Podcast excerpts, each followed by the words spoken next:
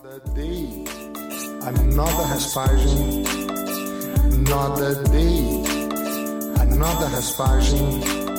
Another day, another aspersion. Another day, another aspersion. Another day, another aspersion. Another day, another aspersion. Another day.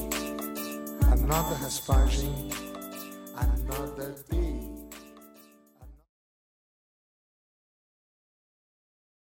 Hallo Freunde, herzlich willkommen bei Wirbeltap, dem deutschen Jiu-Jitsu-Podcast, Episode 40 mit mir, Tristan Habermann. Heute spreche ich mit Philipp Eger. Er ist Black Belt, Wettkämpfer und Geschäftsführer der Akademie Alliance Nürnberg. Herzlich willkommen, Philipp, und danke, dass du die Zeit nimmst. Hi Tristan, danke, dass ich da sein darf. Stell dich mal bitte ganz kurz vor, Philipp. Wer bist du, wo bist du, wie alt bist du und seit wann machst du Jiu-Jitsu? Also, mein Name ist Philipp Eger, wie du ja schon gesagt hast. Äh, ich lebe in München, ähm, habe eine Kampfsportschule namens Alliance Nürnberg in Nürnberg, wie der Name schon hergibt. Und äh, ja, äh, bin Jiu-Jitsu Black Belt, äh, aktiver Wettkämpfer seit mh, hm, zehn, elf, zwölf Jahren, sowas in der Richtung. Ja, das sind so die wesentlichen Rahmendaten zu mir. Wie alt bist du? 36. 36, das heißt, du hast mit Mitte, Anfang 20 begonnen. Wie kam es denn dazu? UFC gesehen oder? äh, naja, also da, da, muss man tatsächlich ein bisschen vorher anfangen. Äh, als äh, kleiner Junge war ich äh, dick und äh, Asthmatiker. Ähm, das Asthma ist weggegangen. Die, äh, die, die Bodyshamer in, in meinem Gym würden sagen, dass ich nach wie vor dick bin. Das, da kann man jetzt drüber debattieren. Aber ähm, auf jeden Fall war ich dann irgendwann als, als Jugendlicher oder als, als die Pubertät durch war, dann in der Lage, Sport zu machen, ohne irgendwie Einschränkungen. Habe dann angefangen, äh, im Fitnessstudio zu trainieren und nach zwei, drei Jahren war dann irgendwann so der Wunsch da, irgendwas mit der Kraft, die man sich äh, aufgebaut hat, zu machen. Habe da ein bisschen recherchiert, was, was man denn so machen kann. Und habe damals in, äh, in so einem Pumper-Magazin, in einem Muscle and Fitness, äh, ein Workout von Randy Couture gesehen. Und äh, habe, glaube ich, das Workout dann gemacht und äh, irgendwie dazu bin ich dann so mehr und mehr in, in die Richtung von äh, Brazilian Jiu-Jitsu gefunnelt worden und äh, ja, ähm, dann habe ich 2010, müsste es gewesen sein, äh, mit Jiu-Jitsu angefangen zu trainieren. Also relativ spät, würde man verhältnismäßig sagen. Für deutsche Verhältnisse vielleicht nicht, aber ähm, so weltweit gesehen auf jeden Fall relativ spät. War das in München, als du begonnen hast? Äh, nee, tatsächlich nicht. Also ich komme gebürtig aus Leipzig, äh, bin dann mit dem 18. Lebensjahr nach Hannover gezogen und dann äh, so Anfang 20 die Richtung äh, nach Nürnberg und äh, habe dann in Nürnberg sozusagen angefangen zu trainieren. Äh, aus verschiedensten Gründen, äh, weil es auch so war, dass ich jetzt keine Freunde, Familie oder so in Nürnberg hatte. Also ich bin ausschließlich beruflich nach Nürnberg gezogen und ähm, dann war das sozusagen auch ein gutes Vehikel, um Leute kennenzulernen. Und das war auch einer der Gründe, glaube ich, warum ich dabei geblieben bin, warum generell viele Leute, glaube ich, im Jiu-Jitsu dabei bleiben, weil sie durch das Jiu-Jitsu eine zusätzliches, ein, ein zusätzliches soziales Umfeld bekommen, was ihnen sonst fehlt, weil halt Familien nicht mehr über drei Generationen unter einem Dach leben, äh, man eben wegen Job umzieht und dadurch ähm, ja eigentlich nur noch am Anfang, zumindest wenn man in einer neuen Stadt ist, das soziale Umfeld von, von der Arbeit hat, was natürlich ein bisschen wenig ist. Wo hast du dann angefangen zu trainieren? äh, ich habe dann im äh, Fight Gym Nürnberg, heißt das, angefangen zu trainieren. Ähm, habe da die ersten zwei Jahre Jiu-Jitsu trainiert und ähm, auch Muay Thai nebenbei, was viele auch in meinem Gym amüsant finden, weil sie sich heute gar nicht vorstellen können, dass ich äh, Muay Thai trainiere. ähm, ja, und äh, bin dann mehr und mehr beim Jiu-Jitsu geblieben. Ich habe damals äh, einen sehr guten Trainingspartner äh, gehabt. Äh, Josip hieß der, ähm, ein Zuwanderer aus der Ukraine, brutal starke Bauarbeiter. Und äh, der hat mir dann irgendwann mal gesagt, dass er merkt, dass ich äh, gerne hart Sparring mache. Er würde mir empfehlen, eher beim Jiu-Jitsu zu bleiben, weil beim Muay Thai äh, auf lange Sicht Hartsparring bedeutet viele Kopfschmerzen. Und äh, er weiß, dass ich meinen Kopf für meine, für meine eigentliche Arbeit brauche und Jiu-Jitsu wäre besser und dem Rat bin ich dann auch gefolgt. Mhm. Ja, war auch ein Grund, dass ich die schlagenden äh, Kampfsporten dann doch sein gelassen habe. Ist doch besser.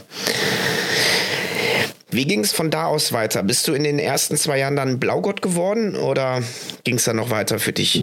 Das hat, das hat super lange gedauert. Also ähm, ich war relativ lang Weißgurt hing auch damit zusammen, dass ich, äh, ich glaube, nach ein, eineinhalb Jahren fast nur noch Nogi trainiert habe.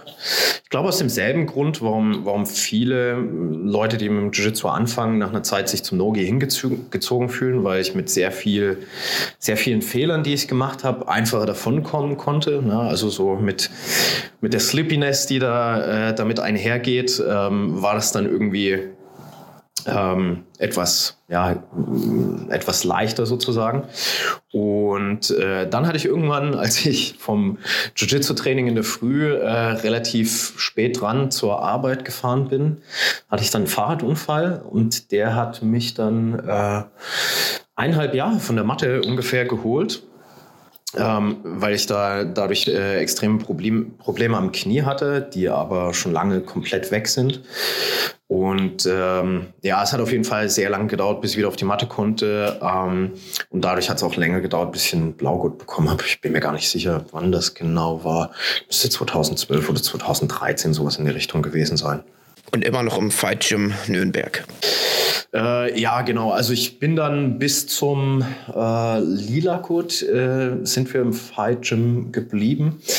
Und ähm, dann hat sich irgendwann die Situation ergeben, das war tatsächlich zu Blaugurt-Zeiten, dass äh, meine Trainingspartner, die ich so um mich hatte, also primär der Wolfgang Dissler und der Christoph Stegmann, dass wir ähm, schon als Blaugurte angehalten waren, das Training zu halten, was äh, speziell unter heutigen Gesichtspunkten, wo sich die Szene natürlich ein bisschen weiterentwickelt hat ähm, und das, wenn, wenn Blaugurte Training halten, glaube ich, eher ein bisschen kritisch beäugt wird, ohne dass ich das jetzt persönlich werten möchte, aber die Qualität ist ja generell gestiegen und dadurch ist die Notwendigkeit. Wir hatten ja früher nichts. Ja, exakt. ähm, ja, das wo wir wieder bei meiner Herkunft in Leipzig werden. Naja, ähm, auf jeden Fall, auf jeden Fall war, war, das ja früher anders. Also hast du ja auch in anderen Podcast, so was ich reingehört habe, schon thematisiert. Äh, Blaugurt war schon was Seltenes, Lilagurt war mehr oder weniger ein Einhorn. Und ähm, ja, ähm, zu der Zeit hat sich das ja dann gerade schon so geändert. Also so 2012er Zeit, sowas in der Richtung, 2013. Da war die Dichte von farbigen Gürteln und Black Belts dann ja doch schon ein bisschen höher. Nicht so wie sie jetzt ist natürlich, aber ja, das ist eine gute Progression, wenn man so drüber nachdenkt. Ähm, ja, auf jeden Fall waren wir relativ früh äh, angehalten, selber schon Training äh, zu geben. Das lag daran, dass unser äh, damaliger Trainer, der ähm, braun bzw. dann schwarzgut war, ähm, wie einige aus der Generation, so die, die ja, erste Jiu-Jitsu-Generation, wenn man so will, in Deutschland, ähm, glaube ich, nicht die Perspektive für sich hatte, ähm, dass das jetzt äh, für ihn so eine, so eine Verpflichtung wird, also dass er Inhaber von einem Gym ist, auf einmal, dass er Trainer ist und dass er auf einmal Leute um sich herum hat, die ja zu einem gewissen Grad zu ihm aufschauen auch. Und äh, der, also das habe ich, ist mir immer wieder begegnet ähm, in, in, in verschiedenen Städten auch, äh, überall in Deutschland, dass es eben aus der Generation Leute gibt, die extrem talentiert waren oder sind und äh, die aber eigentlich überhaupt keine Ambition hatten ähm, der Entwicklung, die das Ganze genommen hat, die ja keiner so, so wirklich als Perspektive auch äh, gesehen hat, ähm, die, diese Entwicklung, sage ich mal, selber ähm, gerecht zu werden, beziehungsweise dem Anspruch, der daraus entsteht. Und ähm, deswegen war er dann unter anderem weniger im Training zu sehen, bis fast gar nicht, sodass dann letztlich die, das Ganze dann auf unseren Schultern lastete. Und wir dann dazu angehalten waren, Training zu halten, was im Nachgang für alle von uns an sich auch eine gute Sache war, weil wir eben, was die, was die Trainingsmethodik angeht und ähnliches, schon früh Erfahrung sammeln konnten und gleichzeitig auch der, ähm, die, die, die Selbstreflexion, was das eigene Jiu-Jitsu angeht, ähm, deutlich besser entwickelt ist, glaube ich, als äh, woanders, wo man schon immer einen sehr guten Trainer hat, der von außen beobachten kann und Feedback geben kann, weil ähm, da ist man quasi nicht dazu angehalten, weil, weil du hast jemanden, der dir von außen äh, das Feedback gibt. Das war bei uns nicht der Fall und insofern mussten wir ja, uns, uns selber reflektieren und eben versuchen, ähm, das Ganze anzupassen, was zumindest bei mir aus meiner Sicht zumindest zu einer Stärke geführt hat. Also ich bin weder äh, körperlich noch in, in, sonst irgendeine Richtung, was Jiu-Jitsu angeht, extrem begabt. Äh, ich glaube, wenn ich eine gute Eigenschaft habe, dass ich innerhalb von einer Runde äh, oder einem Match Anpassungen machen kann, die äh, die man vielleicht sonst erst äh, irgendwie viel, viel später machen kann. Das, das ist, glaube ich, darauf zurückzuführen. Ja. Naja, und ähm, dann, wie gesagt, waren wir im, im Fight schon längere Zeit. Und das hat sich dann mehr und mehr so in die Richtung entwickelt, dass äh, wir aus verschiedensten Gründen mit dem, mit dem Standard, der sozusagen vorherrschte, nicht so zufrieden waren. Ähm, ich kann nur für mich da an der Stelle sprechen. Bei mir war sicherlich eine Schlüsselsituation, dass ich das erste Mal als Weißgurt noch äh, nach New York geflogen bin, dort äh, über einen Monat bei Marcelo Garcia trainiert habe und dann danach jeweils noch einmal als Blaugurt und einmal als Lilagurt dort war. Und ähm, das hat mich natürlich zu der Zeit schon geprägt und beeindruckt, ähm, auf welches Niveau man Jiu-Jitsu bringen kann. Von der äh, Trainingseinrichtung, von der, ähm, von der Trainingsführung, all sowas. Ähm, weil vorher kannte ich im Endeffekt nur so salopp ausgedrückt die, die Garage, wo man sich trifft und dann ein paar Runden rollt. Mhm. Ähm, und da war natürlich schon so ein bisschen der Wunsch in mir da, das hätte ich auch gern. Natürlich muss man da immer die, die Verhältnismäßigkeit wahren, dass äh, Nürnberg nicht New York ist, offenkundig. ähm, aber zumindest was dazwischen sollte ja durchaus drin sein. Und äh, ja, wir haben dann gemerkt, dass diese Ambition sozusagen nicht wirklich vorhanden war, aus verschiedensten Gründen. Und ähm, das hat dann letztlich zu einer gewissen Unzufriedenheit geführt. Und die Ambition heißt jetzt nicht unbedingt, ähm, also nicht falsch verstehen, dass, dass es hieß, so ich will jetzt 500 äh, Quadratmeter Mattenfläche haben oder so, ähm, sondern die Ambition war eigentlich Sachen, die in den meisten professionell geführten Gyms heute Standard sind. Also dass äh, ich eine saubere Matte habe dass ich äh, Trainingszeiten habe, zu denen ich äh, normal trainieren kann und äh, dass man in, in Ruhe trainieren kann. Ähm, ja, gab es auch verschiedene Ereignisse, äh, die, ja, ähm, die das halt nicht möglich gemacht haben. Also ein Beispiel, ähm, damals war es halt zum Beispiel so, dass, äh, also das war schon später, da war ich lila gut, ähm, da war der Isaki Bains äh, bei, bei uns und hat für ein paar Tage das Training gehalten. Ich glaube, das war entweder kurz ich glaube, kurz nachdem er als Braungurt World Champion geworden ist, wenn ich mich nicht ins, wenn ich mich recht entsinne. Und da war es halt zum Beispiel so, er hat Training gehalten, hat erklärt und äh, der Muay Thai-Trainer hielt es für notwendig, äh, zu der Zeit, während die Muay Thai-Klasse parallel lief, die Muay Thai-Musik laufen zu lassen, also diese, diese Schlangenbeschwörer-Musik, die er da gern läuft. Aber in der Lautstärke, ähm, dass man ihn halt nicht verstehen konnte. Und ähm, das war letztlich in, in vielerlei Hinsicht eben auch, was das Thema Hygiene angeht, dann mittel- bis langfristig das Problem, dass ähm, man da nicht durchdringen konnte, um ähm, den, den Status quo zu verändern, weil das Ziel war jetzt nicht unbedingt da äh, wegzugehen oder so, sondern erstmal den Status quo zum Positiven zu verändern. Das ging leider nur zu einem sehr überschaubaren Grad und äh, vor dem Hintergrund hat sich das dann mehr und mehr in, in die Richtung äh, entwickelt, dass es dann wie in vielen anderen Städten, so wie ich das im Laufe der Jahre dann danach auch mitbekommen habe, auf einen Split hinauslief. Ja. Ja, Klassiker. Passiert ja immer häufiger und öfters, wenn man da unzufrieden ist, dann nimmt man dann Kern und macht dann was Eigenes. Und dann ging es direkt zu Alliance Nürnberg und habt ihr gegründet oder gab es da noch einen Zwischenschritt? Es gab noch so eine Art Zwischenschritt. Also ähm, grundsätzlich sei erstmal an der Stelle gesagt, glaube ich, dass ein Split, also es wird immer mit was Negativem assoziiert und tut sicherlich kurzfristig auch weh. Ähm, aber ich glaube, viele führen sich nicht vor Augen, dass ein Split durchaus was Positives sein kann, äh, mittel- bis langfristig gesehen, einfach weil ähm, ein Split, bis es zu einem Split kommt, da muss ja ein bisschen was vorher passieren. Da müssen ja die Vorstellungen schon sehr unterschiedlich sein. Eigentlich wie in einer normalen Beziehung ähm, zwischen zwei Menschen auch. Und ähm, absolut, ja. Und äh, wenn man sich dann zu diesem Schritt entscheidet, dann, wie gesagt, ist das zwar unangenehm, aber ähm, ist, denke ich, äh, auf lange Sicht positiv zu sehen, weil dann sind die Vorstellungen unterschiedlich. Keiner bekommt so wirklich das, was er will.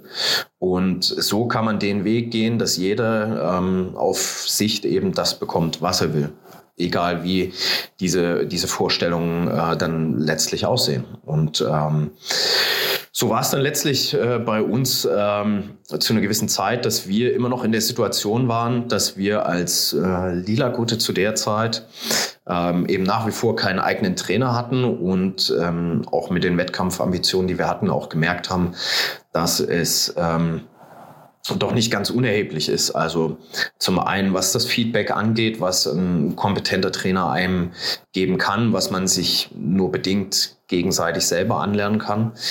Ähm, aber auch generell habe ich oft die, die Situation eben gesehen, dass dadurch, dass wir von, von einem No-Name-Team im Endeffekt kamen, ähm, das schon oft auf Wettkämpfen, nicht mal unbedingt für uns, sondern die Leute, die in Anführungsstrichen unter uns trainiert haben, ich mag die Formulierung eigentlich nicht, aber in, in Ermangelung, eine Ermangelung einer, einer, besseren Formulierung sei es so gesagt, dass ähm, solche Leute immer wieder auch äh, Entscheidungen auf Turnieren, glaube ich, auch aufgrund dessen verloren haben, weil der Gegner von einem namhafteren Team kam. Es sollte eigentlich nicht so sein, kommt halt leider doch immer mal wieder vor. Und mir tat es halt vor allen Dingen, also für die Leute dann halt leid, dass sie aufgrund solcher Sachen dann äh, eben nicht das erreichen können, was sie vielleicht erreichen wollen. Ja, ich habe mich schon öfters gewünscht, äh, auf den IBGF-Turnieren doch einen äh, portugiesischeren Namen zu haben. Ja, in der Tat. ja, äh, ja, dann muss, muss, musst du einfach ein De Souza oder De Santos ja, Silva reicht, ne?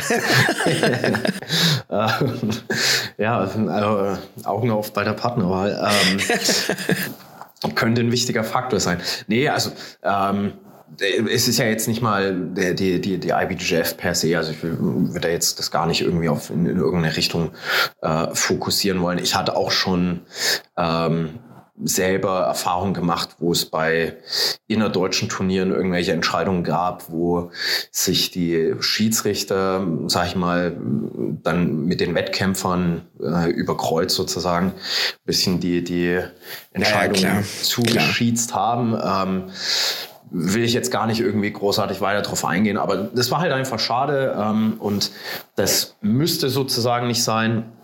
Und vor dem Hintergrund ähm, habe ich damals auf einem Seminar beim Munich MMA ähm, den Felipe Bueno kennengelernt. Der war zu der Zeit äh, dort als, ähm, ähm ja, als Referent sozusagen oder als Dozent äh, zusammen mit dem Isaki Bains.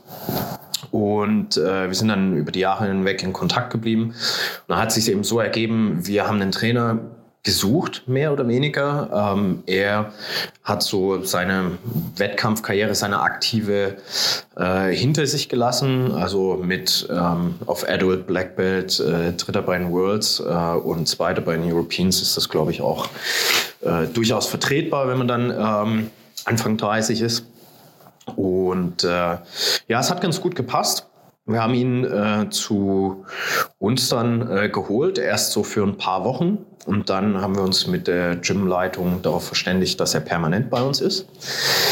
Es war aber die äh, Prämisse gegeben, dass das Gym weiterhin bei der alten Affiliation bleibt und ähm, wir nicht zur Alliance wechseln. Wozu wir gesagt haben, ja, ist alles gut.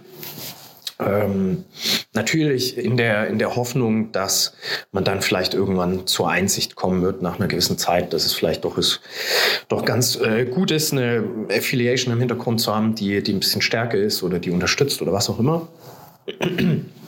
Und äh, ja, dann hat sich leider so entwickelt, dass ähm, ich, also ich habe dann zusammen mit dem Philippe damals dann alles organisiert, was mit den deutschen Behörden, wenn jemand nicht aus dem Schengen-Raum kommt, ein absoluter Pain ist, ähm, dass wir alles hierher transferieren für ihn. Ähm, alleine eine Wohnung für einen Brasilianer zu finden, ist in Deutschland gar nicht so einfach. Also da sind ja schon auf verschiedenen Ebenen bei den Behörden, bei den Vermietern äh, gewisse Befindlichkeiten oder Vorurteile auf jeden Fall vorhanden. Aber wir haben dann alles gemacht. Er hat alles in Brasilien letztlich hinter sich gelassen. Und zwei Wochen nachdem er hier war, hieß es dann, ja, äh, er hat äh, Hausverbot in dem Gym, man möchte ihn da nicht mehr sehen. Oh Und äh, ich glaube, das wurde dann auch äh, innerhalb von 24 Stunden, dadurch, dass ich sozusagen ähm, ihn ja hergeholt habe und äh, unterstützt habe, äh, wurde das dann auf mich mit ausgeweitet. Ja, und dann kam so ein bisschen so der, der, der Stein ins Rollen. Ähm, zu deiner ursprünglichen Frage zurück. Ähm, das heißt, so hat sich dann ergeben, dass wir aus dem Gym mehr oder weniger raus mussten. Also es hat dann so eine Kettenreaktion nach sich gezogen, dass dann äh, die, die meisten Leute, also ich würde mal sagen, so zwei Drittel bis drei Viertel des Gyms, die dort Jiu-Jitsu trainiert haben, sich dann dazu entschlossen haben, äh, das Gym zu verlassen und egal wie die Alternative aussieht, ähm, dann mit dem Felipe ähm, woanders hinzugehen innerhalb von Nürnberg. Und äh, dann sind wir in ein äh, primär Krav Maga Gym gekommen. Kurz zur zeitlichen Einordnung, wann war das? Welcher, welches Jahr?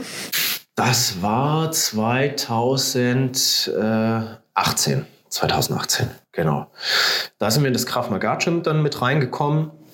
Waren erstmal froh, dass wir überhaupt was hatten, weil hm, die finanziellen Möglichkeiten für ein eigenes Gym zu der Zeit nicht vorhanden waren. Und äh, es an Alternativen in Nürnberg generell, was Gyms angeht und äh, die, die Tauglichkeit für Jiu-Jitsu ähm, mangelte. Insofern waren wir da ganz froh und waren da circa eineinhalb Jahre dort mit.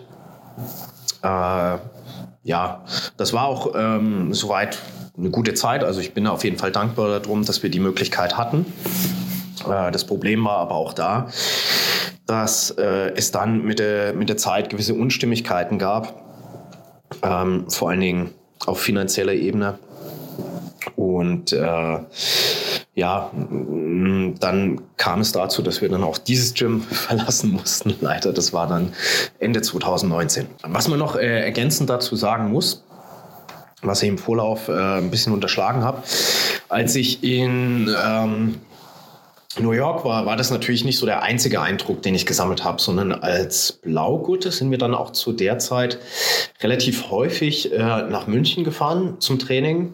Entweder zum Munich MMA, zum äh, Ben Freudenberger, der auch bei deinem Podcast schon war, oder zu Pound for Pound, zum, äh, zum Canudo, also zum Sergio Zimmermann.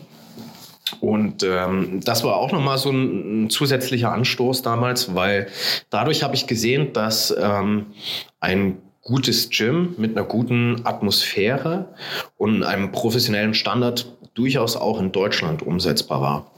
Und das war dann schon nochmal auch so ein Gedankengang bei mir, bei dem ich gesagt habe, okay, wenn es in München geht, muss es auch in Nürnberg gehen.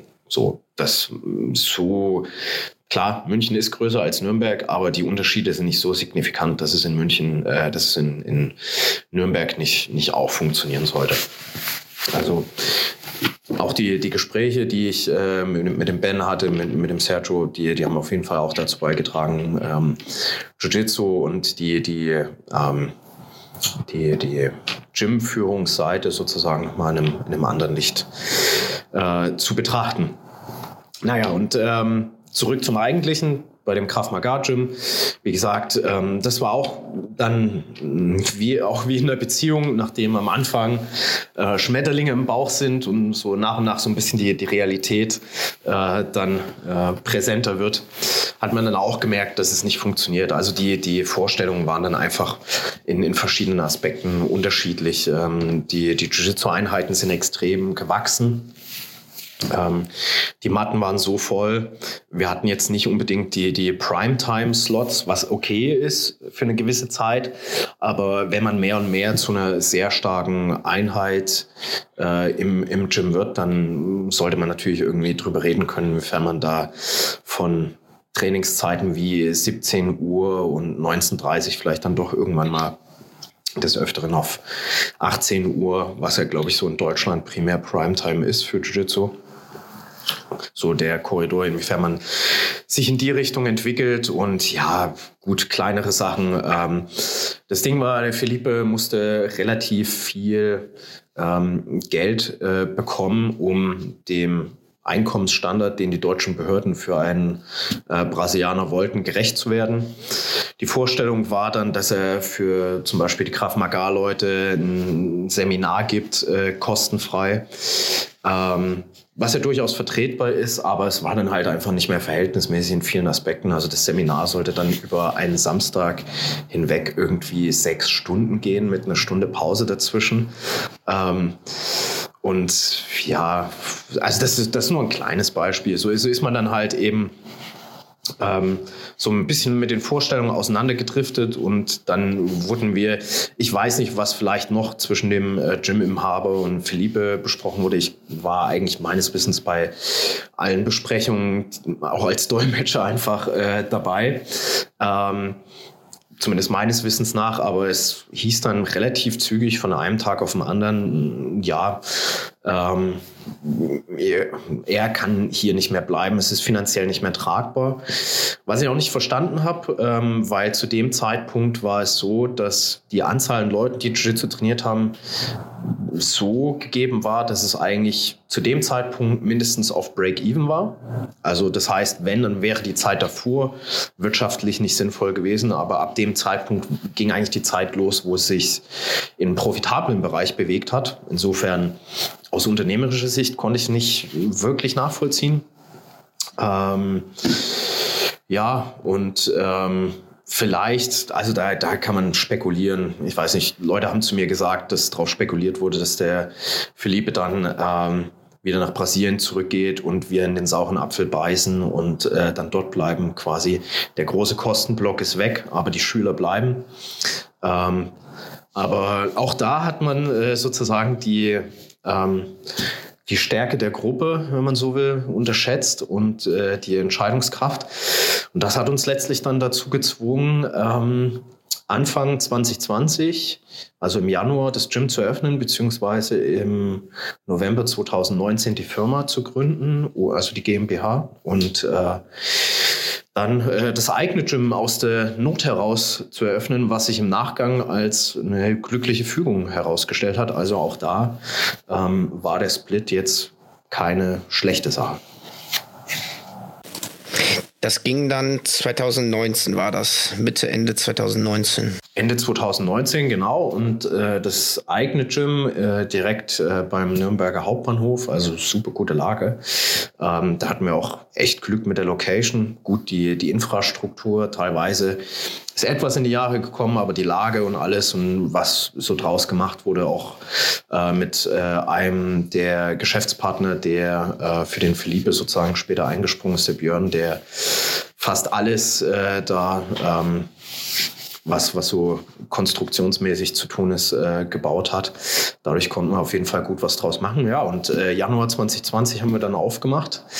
Pünktlich äh, zur Corona, Hippie.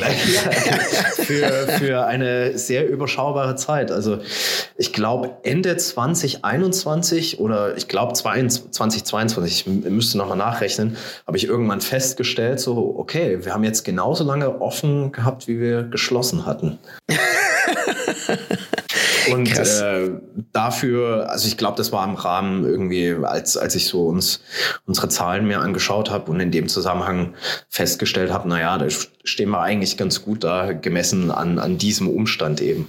Und du hast dann durch Philippe dein Braun- und Schwarzgurt bekommen, nehme ich an. Exakt, also den Braungurt, äh, den habe ich ähm, 2018, im Herbst 2018 vom Philippe zu der Zeit noch in dem Krav Maga Gym äh, bekommen, als äh, der Fabio Gugel auch da war. Und den äh, Schwarzgurt dann Ende 2021, ja, im Dezember 2021. Was waren denn die größten Hürden für dich, da die neue Location zu gründen und zu eröffnen? Nehmen wir jetzt mal Corona ein bisschen außen vor. Klar, das ist natürlich noch eine besondere Schwierigkeit, aber kannst du uns so ein bisschen auch Einblicke geben, wenn wir hier Zuhörer und Zuhörerinnen haben, die sagen, boah, ich möchte auch mal, wenn ich Braungurt oder Schwarzgurt bin, ein eigenes Gym eröffnen, aber wo fange ich an? Was muss man alles beachten? Also generell über die Jahre hinweg war auf jeden Fall die größte Hürde die Ausländerbehörde. ähm, die, ähm, aber das ist halt auf den speziellen Fall, wenn man sich jemand äh, aus dem Ausland holt, natürlich gemünzt. Generell die größte Hürde, ähm, was das eigene Gym angeht, ist ähm, tatsächlich sich also ich kann nur jedem empfehlen, sich einen realistischen Businessplan ähm, auszuarbeiten mit einer SWOT-Analyse. Also äh, für, für die, denen das nichts sagt, SWOT ist eine Abkürzung für Strength, Weaknesses. Ähm, äh, was war der Rest nochmal? Stärken, Schwächen. Ähm, Stärken, Schwächen, Chancen und Risiken. Exakt, also Stärken und Schwächen auf interner und auf externer Basis. Also zum einen, was die eigenen Stärken und Schwächen angeht und zum anderen, was der Markt oder das Marktumfeld, in dem man sich bewegt, äh, zu bieten hat. Und anhand dessen kann man, denke ich, sehr gut abwägen, in welche Richtung man sich überhaupt bewegen sollte. Mhm. Weil es bringt nichts, wenn du ein eigenes Gym eröffnen willst. Sagen mal, du, du äh, willst ein Gym eröffnen, bist in der Stadt, äh, wo es schon 20 Gyms gibt, was eine sehr hohe Dichte ist. Und äh, alle Gyms fahren vielleicht den Ansatz, dass sie sag ich mal, ein Jiu-Jitsu präsentieren, was recht clean ist, mehr oder weniger. Also mit clean so jetzt im Sinne von, von äh, Art of Jiu-Jitsu, also AOJ beispielsweise. Und du willst das auch machen, dann ähm, ist das ein relativ gewagtes Manöver. Wenn man aber selber zum Beispiel feststellt, und das war bei, bei uns der Fall, ähm, es gibt kein reines Jiu-Jitsu-Gym in der Umgebung. Ähm, und es gibt nicht wirklich äh, eine Kampfsportschule, die wirklich die Ambition hat, von diesem ähm, etwas raueren Kampfsport-Image äh, wegzukommen, ähm, dann, also das, das, das war für uns so die, die Rahmenlage, in der wir uns äh, am, am Markt bewegt haben. Und das war letztlich auch einer der Gründe, weswegen wir uns äh, dazu entschlossen haben, das zu machen, weil, und weswegen wir daran geglaubt haben, weil die, ähm, der, der, der Markt für ein, ein, ein, ein Jiu-Jitsu-Gym wo sich nicht nur Wettkämpfer wohlfühlen, sondern auch normale Leute, für die das nur ein Hobby ist. Der Markt war so unterentwickelt, dass es absolut äh, Sinn gemacht hat. Also das heißt, um auf die eigentliche Frage zurückzukommen, wenn ich irgendwas empfehlen kann, dann das vorher zu machen, sich da hinzusetzen, eine SWOT-Analyse zu machen, einen Businessplan äh, auszuarbeiten und äh, dann zu schauen, in, in welche, welche Richtung will man sich eigentlich entwickeln und macht das in dem Kontext Sinn? Ich stelle mir immer vor, okay, ich möchte jetzt ein Gym eröffnen und baue mir jetzt hier ein schönes äh, Gym hin, tolle äh, Facility, alles nagelneu. So, setz mich da rein, setz mich auf die Matte, aber wie kriege ich denn meine ersten Mitglieder? Bei den meisten Gyms, die entstehen, so wie bei dir auch, hattest du ja schon eine kleine Kerngruppe, die aus dem anderen Gym, aus dem ersten Fight Gym rausgekommen sind oder aus dem Krav Maga und du hattest ja schon einen kleinen Kern, wo du sagst, okay, ich habe mindestens 10 oder 20 Leute, die schon mal Mitglied werden. Wenn ich mich jetzt aber hier hinsetze und sage, ich will auch ein eigenes Gym, habe das alles total ausgestattet. Ja, wie kriege ich denn jetzt meine Mitglieder? Ist es zwingend notwendig, dass ich erstmal klein anfange aus deiner Sicht, mich irgendwo untermiete und äh, ja, dann da eine kleine Mitgliederbasis aufbaue, die ich dann mitnehme? Äh, ja, auf jeden Fall. Also das, das klingt natürlich im ersten Moment erstmal ähm, ähm, so, als würde man dort, wo man sich einmietet, sozusagen, als würde man äh, das Gym ausnutzen oder ähnliches. Das ist aber mitnichten der Fall. Einfach weil das Gym natürlich in der Zeit auch davon profitiert, ähm, weil es sozusagen diesen MeToo-Effekt hat, also so nach dem Motto, hier, guck mal, wir bieten auch Jiu-Jitsu an. Somit kann es äh, zusätzliche Mitglieder ziehen, unabhängig davon, ob die jetzt überhaupt Jiu-Jitsu trainieren wollen oder nicht. Aber das ist ja der, der, der Ansatz von vielen äh, äh, Gym, von vielen Gyms, die mehrere Kampfsportarten anbieten, dass sie sagen so, jawohl, wir haben nicht nur Jiu-Jitsu, wir haben auch Muay Thai, wir haben auch MMA, wir haben Boxen, wir haben Ringen, was auch immer, was ja auch okay ist. Ähm, und ähm, somit wartet man da natürlich erstmal mit einer breiteren Angebotspalette auf, was äh, potenzielle Mitglieder angeht. Also es hat für die auch einen positiven Effekt. Und das ist auf jeden Fall auch der Weg, den ich empfehlen würde. Weil wenn man den Weg geht, dass man wirklich komplett kalt startet mit einem eigenen Gym, ohne Mitglieder, nur über Leads, die man zum Beispiel online generiert äh, oder ähnliches ähm, und, und diese Leute dann zu sich ins Training bringt. Also man kann ja selber auch nicht wirklich trainieren, weil, also zumindest in, in einem sinnvollen Rahmen. Ähm, weil ich würde keinem empfehlen, direkt mit äh, Beginnern irgendwie Sparring zu machen. Das ist auf jeden Fall ein gutes Rezept. Also ich meine, so war es früher, als du und ich angefangen haben zu trainieren. Ähm, aber wie viele Leute sind dabei auf der Strecke geblieben, ne? ähm, die, die dann äh, frustriert waren nach dem ersten Training, weil sie direkt ins Haifischbecken geworfen wurden und dann festgestellt haben, unberechtigterweise vielleicht, äh, Jiu-Jitsu ist nichts für mich, ich bin so schlecht, das, das taugt mir nicht. Ich hatte letztens erst die, äh, die Diskussion, äh, mit, mit, ein, mit ein paar unserer Mitgliedern, warum wir das Beginnertraining so machen, wie wir es bei uns machen. Ähm, und habe den Vergleich mit dem Skateboarder genutzt. Ähm, wenn du, aus meiner Sicht, wenn du ein Weißgut zu dir ins Training holst, der ist das erste Mal da oder lass ihn das fünfte Mal da sein, ähm, und du lässt ihn direkt Sparring machen, dann ist das für mich wie wenn du jemanden Skateboardfahren beibringen willst und du stellst ihn direkt auf die Halfpipe.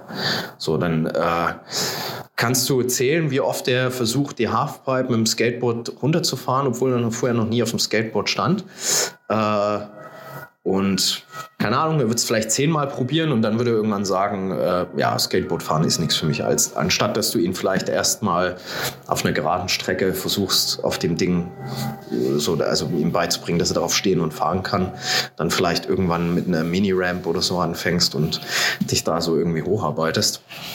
Naja, äh, aber lange Rede, kurzer Sinn auf jeden Fall.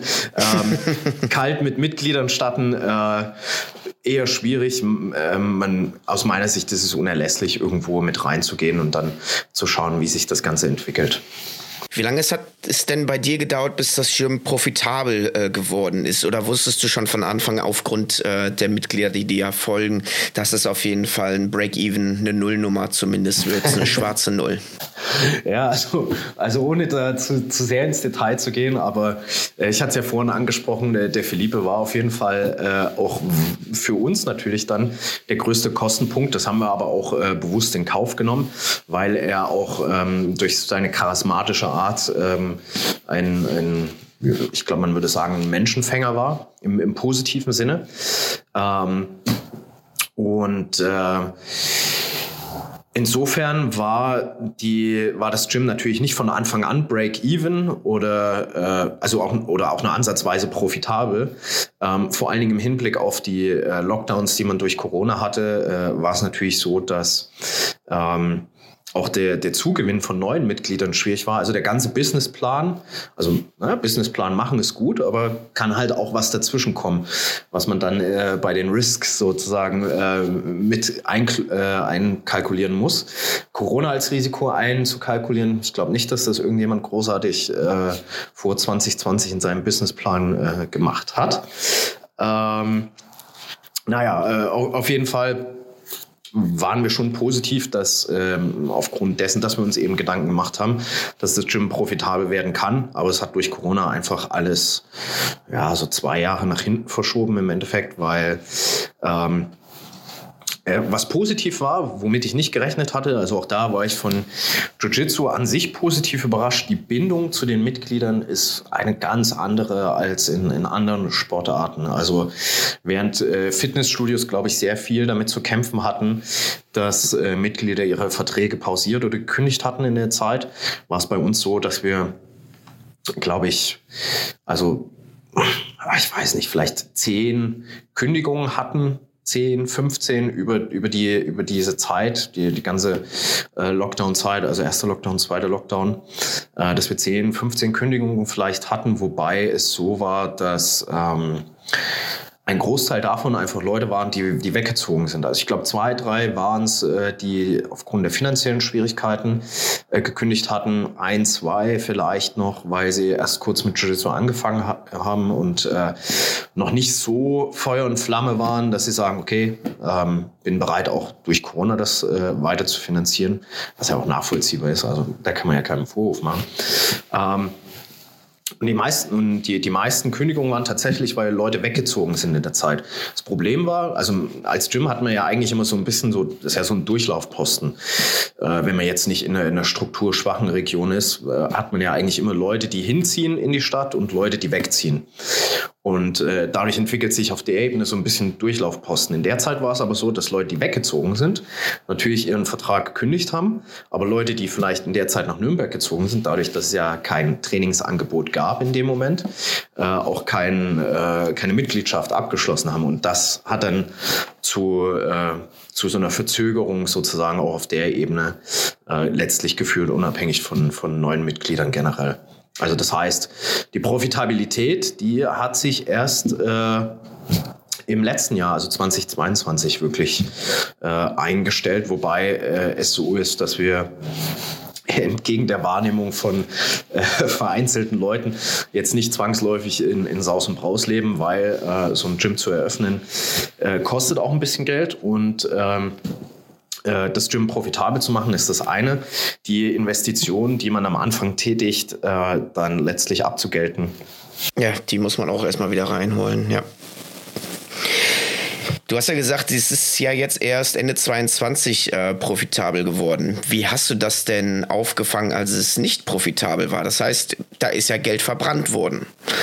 Hast du das aus deiner eigenen richtig. Kasse bezahlt oder hast du Pfandflaschen mit dem Team gesammelt oder wie war das? Äh, ja, also das, das wird tatsächlich.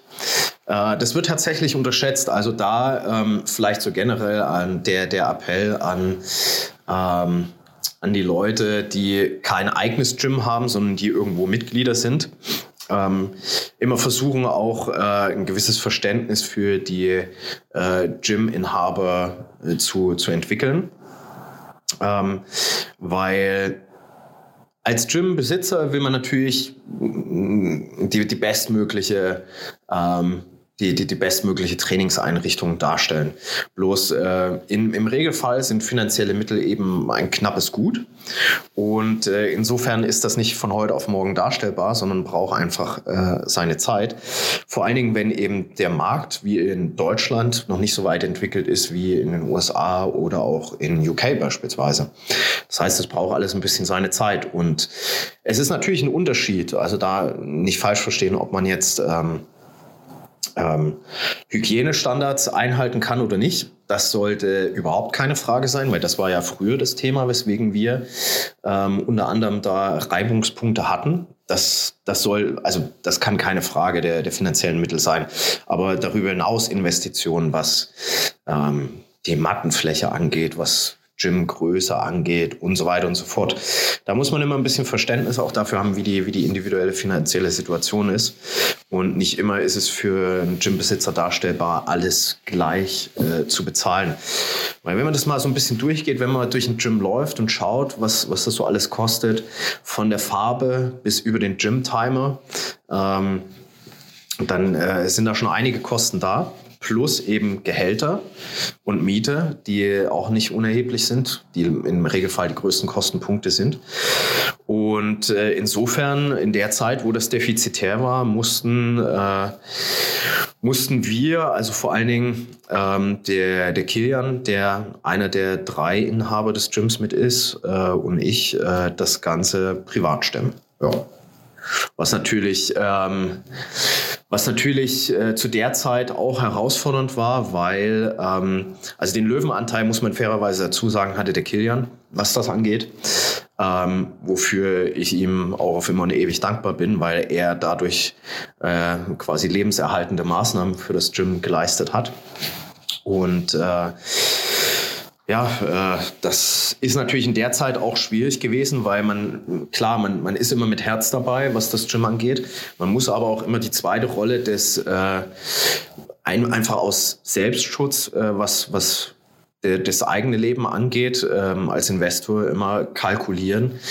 Ähm, entwickelt sich das jetzt eventuell zu einem Fass ohne Boden. Und äh, das war zeitweise in der Corona-Phase echt eine schwierige äh, Entscheidung für uns.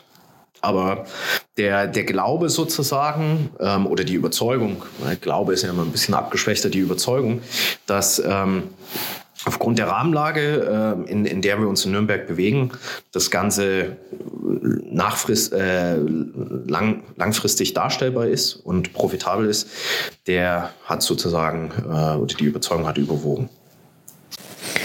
Ich frage jetzt mal ganz äh, frech, was hat man denn so für monatliche Kosten für das ganze Gym? Wenn du alles so berechnest, äh, musst du natürlich nicht sagen. Deswegen sage ich, frage ich dich ganz frech, wie hoch muss ich denn kalkulieren, um so ein Gym wie deins zu unterhalten? Mit allen Spesen und allen Gehältern und allen laufenden Kosten. Ja, also wie, wie hoch die Kalkulation oder, oder wie, wie hoch der Betrag ist, das hängt natürlich ganz stark von der individuellen Situation ab. Das ist übrigens auch was, was man sich vorher, wenn man sich mit dem Gedanken trägt, ein eigenes Gym zu eröffnen, ähm, was man sich sehr gut überlegen muss. Also klar, das, der, der Wunsch ist immer, eine Location in bester Lage zu haben, ähm, mit ähm, Tip-Top Ausstattung und ähnliches.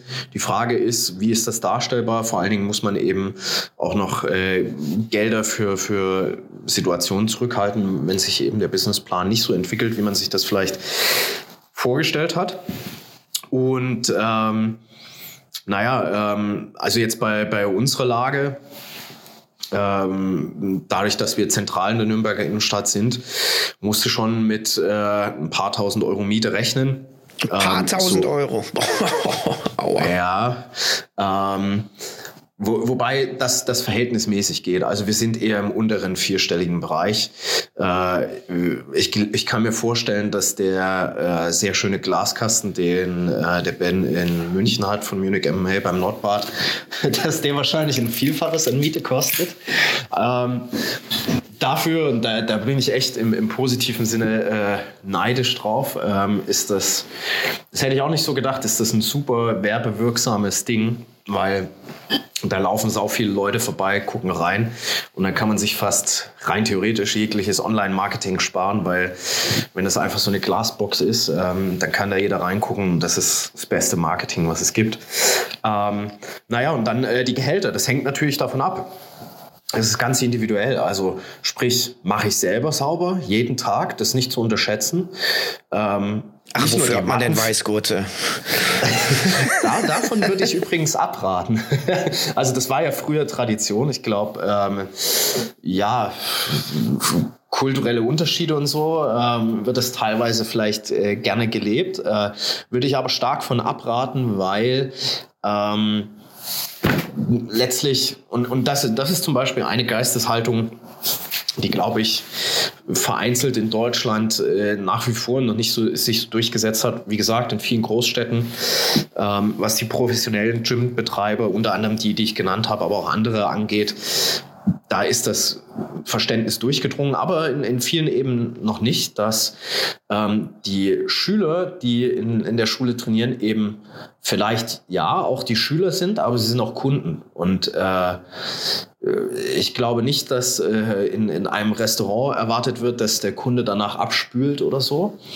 Ähm, und insofern Insofern äh, sollte man, wenn man ein gutes Business betreiben möchte, äh, das vielleicht auch auf der Ebene umsetzen. Naja, auf jeden Fall muss man sich überlegen, wo, wo, was will ich selber machen und was will ich äh, sozusagen delegieren.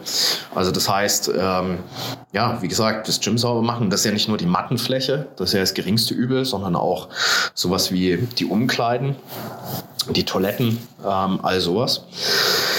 Und äh, ja, dann natürlich, wie viel Training will ich selber halten, wie viel Training will ich delegieren und was will ich den Personen zahlen.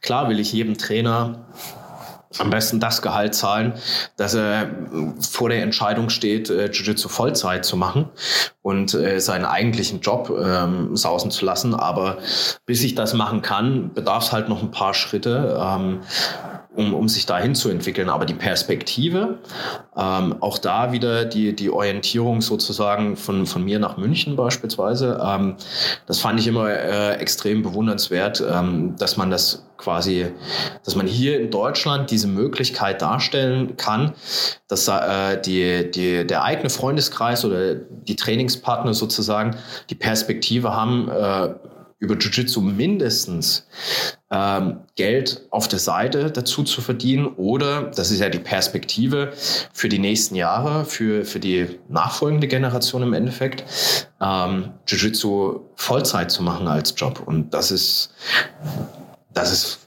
das ist super stark und das sollte eigentlich das Ziel sein. Und äh, das haben, wie gesagt, vor mir natürlich hier in Deutschland Leute schon vorher erkannt und fand ich, das fand ich total stark und ähm, das ist auf jeden Fall so ein Ziel, wo es, wo es hingehen sollte, weil was gibt's Besseres? Also wenn man sich Podcasts äh, anhört, wo äh, richtige Profis sozusagen, also die, die Speerspitze von Jiu-Jitsu, ähm, aus den USA und aus Brasilien interviewt werden, ähm, die, die sagen ja auch, das Beste, was es gibt. Also ich habe mal von, von Leandro Loh ein Interview gesehen, wo er gefragt wurde, äh, was ihn motiviert, weiter Jiu-Jitsu zu trainieren, nachdem er so viel erreicht hat.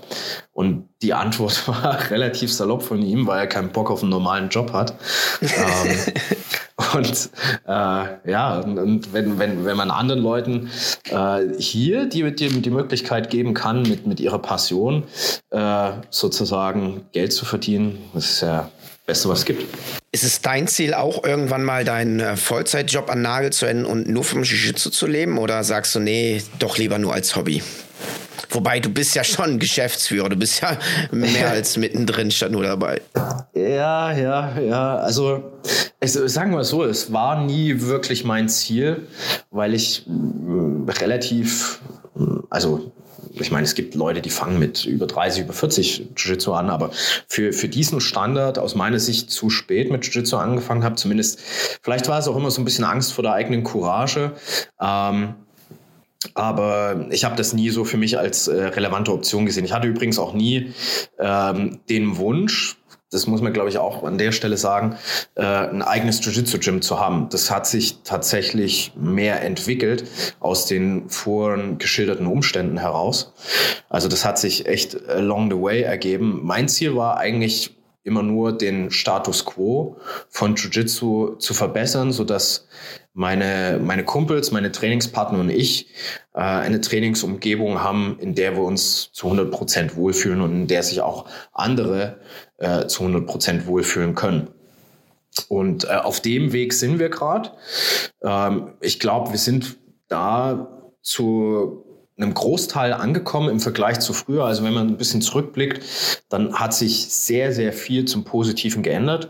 Ähm, trotzdem ist für mich das Credo so, dass man, man darf da nicht satt sein und, und irgendwie nachlassen, weil das ist dann aus, aus meiner Sicht so der Anfang vom Ende, wenn man, wenn man aufhört und, und sagt so, okay, jetzt passt alles und äh, alles ist gut. Die Ziele müssen natürlich auch verhältnismäßig sein, es muss erreichbar sein. Ähm, ich kann es mir heute nach wie vor nicht vorstellen, meinen eigentlichen Job an den Nagel zu hängen. Ähm, Einfach äh, aus, aus verschiedenen Gründen. Zum einen, äh, mein, mein eigentlicher Job ist so von den Rahmenbedingungen her, ähm, dass ich. Ich frage mal äh, vorher, was machst du denn genau? Wie ist denn deine Titelbezeichnung? Ja, mein, meine Titelbezeichnung ist äh, Relationship Manager. Das kann, äh, kann so ein bisschen alles und nichts sein. Ich arbeite bei Tinder. Bei, bei ja, nee, da, da, da habe ich andere Trainingspartner, die wären dafür eher qualifiziert.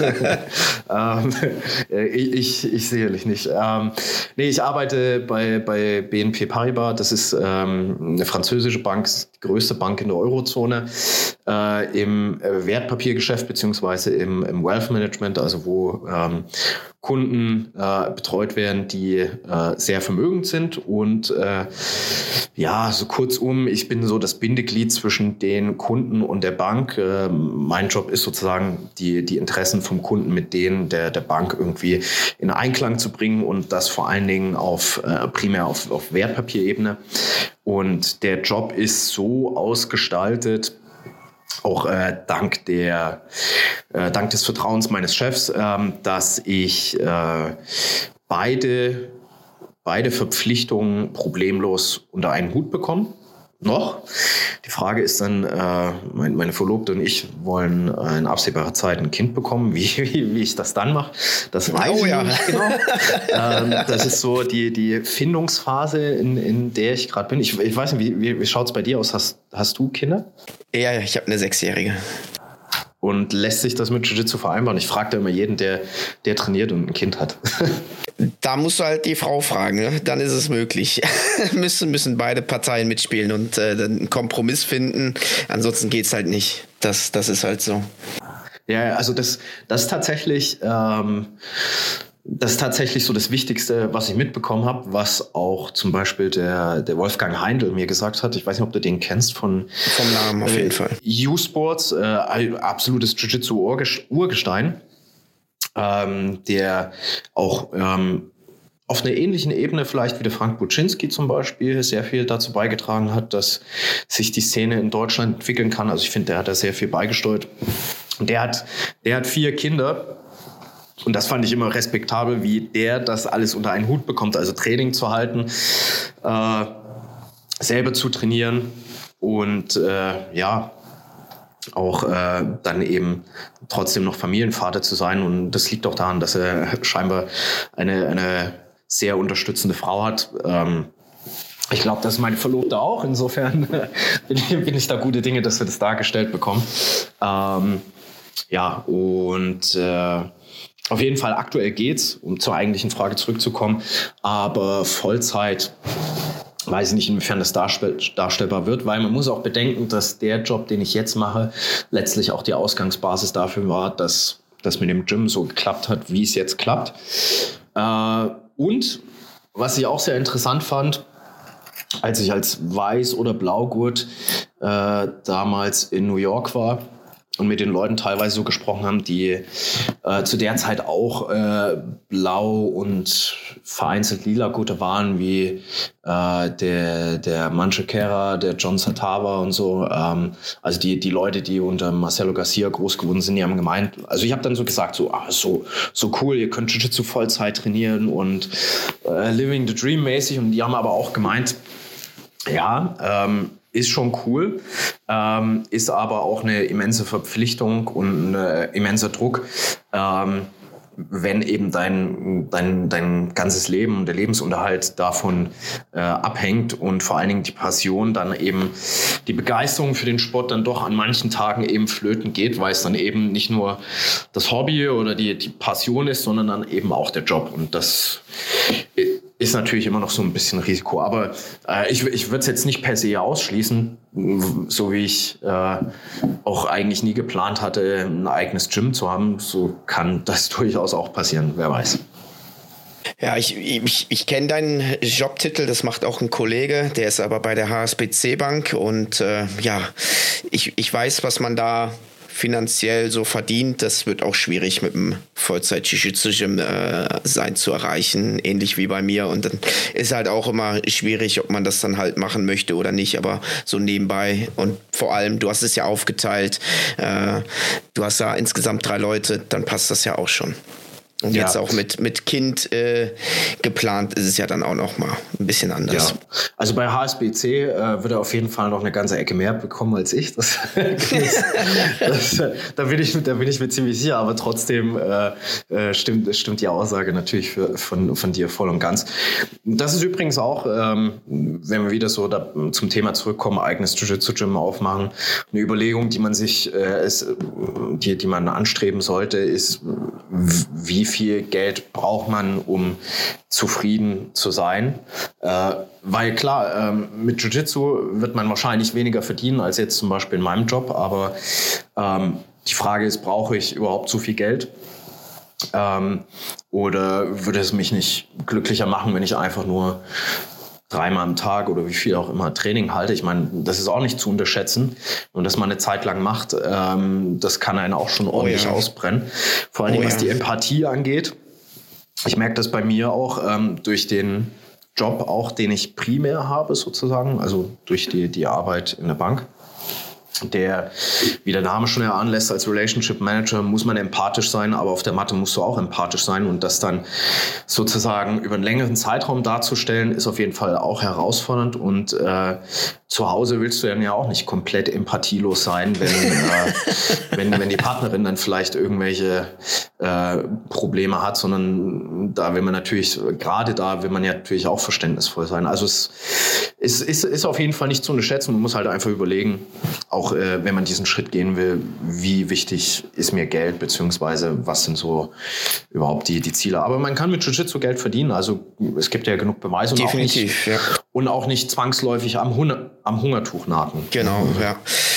Hört euch gerne nochmal die Folge Jan Basso an. Der hat ein super tolles Gym, lebte auch äh, Vollzeit. Ben Freudenberger, äh, Robert Gralfs. Das sind alles sehr erfolgreiche Geschäftsführer, die das vollzeitmäßig machen und es auch super funktioniert. Die nagen nicht am Hungertuch und äh, ja, ich glaube, die haben da auch ein bisschen mehr Spaß an der Arbeit als vielleicht ich jetzt zum Beispiel. ja, also der, Jan Basso ist auch ein, ein super Beispiel für jemanden, der ähm, ja, seinen Weg im, im Jiu-Jitsu gegangen ist. Äh, super erfolgreiche Wettkämpfer, also wahrscheinlich mit, mit dem Eric Bergmann äh, zusammen, äh, Pound for Pound der, der erfolgreichste Jiu-Jitsu-Athlet aus Deutschland. Ähm, und äh, nachdem er ja auch äh, am Anfang in einem anderen Gym mit drin war, beziehungsweise ganz früher war er bei äh, Alliance Frankfurt, ähm, und dann in einem anderen Gym mit drin war und, und, und sich so Stück für Stück, was die Locations angeht, hochgearbeitet hat, ist jetzt in einer Location angekommen, die äh, super gut ist, super zentral. Also da bin ich auf jeden Fall auch richtig happy für den, dass der da sein eigenes Ding hat, weil ähm, ja, ähm, es wäre, wäre schlimm, wenn es bei ihm nicht so wäre. Jetzt machen wir den Spagat mal weg vom Inhaber und äh, Chef vom Jiu-Jitsu-Laden zum Wettkämpfer Philipp Eger. Wenn ich mir dein Instagram aufmache, dann sehe ich dich ganz oft immer auf Podium mit Gold, manchmal nur mit Silber. Was ist da los, Philipp? äh, zweiter Platz bei den Worlds gemacht, äh, bei AGP als Braungurt. Also das ist ja auch eine Wahnsinnsleistung. Und äh, du warst jetzt letztens in äh, Holland da hätten wir uns auch sehen können, aber äh, da kannten wir uns ja noch nicht. Da oh, war ich auch. auch da bei HGP? Ja, leider nicht gekämpft, aber ich, ich war da. Oh, okay. Wir hätten uns da eigentlich äh, über den Weg laufen können, weil wir sehen ja gleich aus. Ne? Könnte es mein Zwilling sein. Ja, auf jeden Fall. Und der, äh, der dritte im Bunde wäre dann der, der Ferdi, der Ferdinand Heiler. Ja. Den, gegen den hast du, glaube ich, äh, also ich habe zumindest äh, gesehen, du warst auf dem Podium mit ihm zusammen. Ja, genau. Wir haben schon das ein oder öfter mal äh, gegeneinander gekämpft, ja. Ja, stimmt. Da hätten wir vor Ort aufzeichnen können, aber da hätte uns die Hintergrundmusik äh, wahrscheinlich einen Strich durch die Rechnung gemacht. Ähm, es war das erste Turnier seit langem, wo äh, Radiomusik äh, durch die Halle im Hintergrund lief, was ähm, phasenweise vielleicht motivierend war für die Wettkämpfer. Ich weiß nicht, hast du das so wahrgenommen? Äh, in Holland jetzt meinst du? Ja, ja, bei AGP. Habe ich gar nicht wahrgenommen, aber ich bin ja auch halb, halb taub, äh, kein Scheiß. Nee. Äh, oh, okay. Ja, also der, das, das war das erste, ich glaube, das letzte Turnier, wo, wo ich, wo wirklich laut in der Halle äh, Radiomusik lief, war irgendwie als Blaugurt bei der bayerischen Meisterschaft vom BJJ-Bund oder so.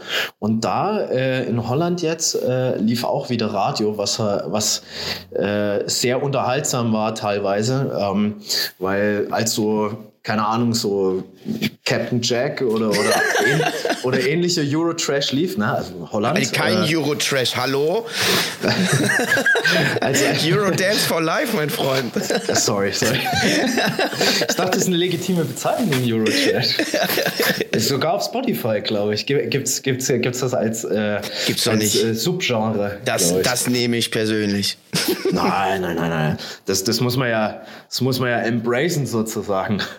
Aber ah. es ist ganz, ganz typisch in Holland. Äh, ich wohne ja hier quasi, ne? Düsseldorf ist ja ein Katzensprung ja. für mich. War ich ganz, ganz oft auf lokalen äh, holländischen Turnieren. Die sind ja auch riesengroß. Dutch Grappling, Evolve, äh, wie sie alle Stimmt, heißen. Ja. Ähm, und da ist es gang und gäbe, dass äh, da eigentlich immer ein Live-DJ ist und da auch richtig geile Dance-Musik macht. So. Das ist gut. Also das, das würde ich mir wünschen, weil ich merke das äh, auch im Training, wenn Musik läuft oder wenn keine Musik läuft, äh, also bei mir zumindest performance-technisch macht es ein paar Prozent aus.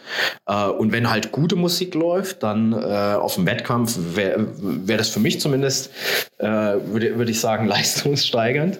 Ähm, es hängt natürlich von der Musik ab, weil, weil da war es halt so, äh, da lief halt 90er Jahre Musik, aber da lief halt auch ungelogen. Äh, hier zum Beispiel von, von Celine Dion, My, My Heart Will Go On. Was, wo ich mir halt denke, so, also in dem Moment, wo Leute kämpfen, da hören sie es wahrscheinlich gar nicht, aber so, wenn, wenn die Leute dann in dem Moment äh, schon on deck stehen sozusagen und dann läuft da sowas, das ist so, boah. Ja, also war, war, war, schon äh, teilweise echt gut, teilweise sehr weird.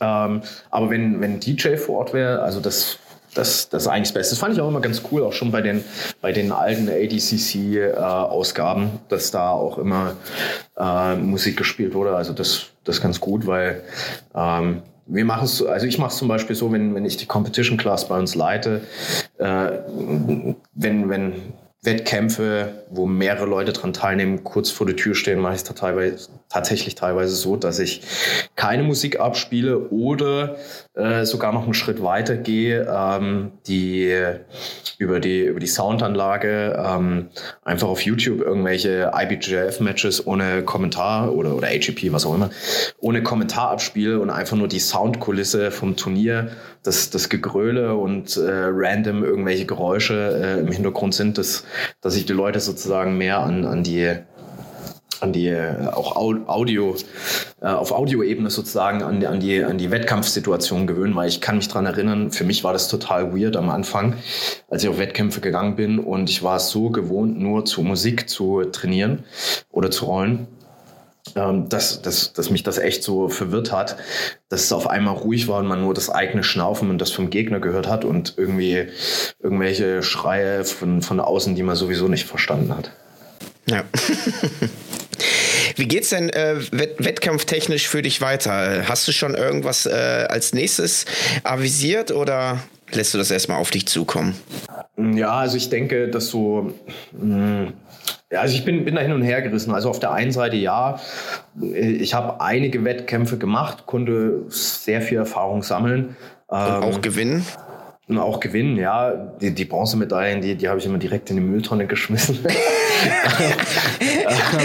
das wirklich auf einen Schlag, aber habe ich immer Ärger von meiner Frau bekommen. ja, okay. ja, die, die, die ist zum Glück meistens nicht mit dabei. ähm, ja, nee, also äh, ja, ich konnte schon gute Erfahrungen sammeln und auch sicherlich äh, ein bisschen was gewinnen. Also ich habe auch mm, sehr viel äh, Hingabe da sicherlich reingesteckt und bin natürlich so jetzt so ein bisschen in so einem Zwiespalt, weil ähm, das eigene Gym, das Trainerdasein äh, frisst schon sehr viel Fokus und macht es zusehends schwerer im Vergleich zu früher äh, auf Wettkämpfe zu gehen. Also das merke ich. Gleichzeitig will ich aber auch jetzt nicht ähm, das machen, was ich an der, der, an der älteren Generation sozusagen in Deutschland so ein bisschen kritisiert habe, ähm, dass die meisten dann ab Braun oder ab Schwarzgurt aufgehört haben, Wettkämpfe zu machen.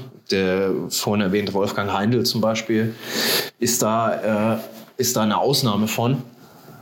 Ähm, Gibt es auch natürlich auch noch andere. Ich glaube, der, der Frank hat auch noch, also Frank Puczynski hat auch lange noch Wettkämpfe gemacht. Ich weiß nicht, ob er noch aktiv macht immer noch. Der ja, hat äh, Doppelgold, glaube ich, jetzt bei der letzten Euros geholt. Oha, stimmt. Ich meine, es ist natürlich Masters 7, da sind dann halt drei Leute, aber das muss man auch trotzdem erstmal machen. Ne? Ja, also egal, von daher. Egal. Äh, man, man, man, ist halt da und, und, das, und das fand ich halt immer, fand ich halt immer schade, weil in, in dieser alten Riege waren ähm, eben von diesen Ausnahmen abgesehen, waren sehr viele Leute, die ultra talentiert waren, aber die dann eben aufgehört haben, Wettkämpfe zu machen.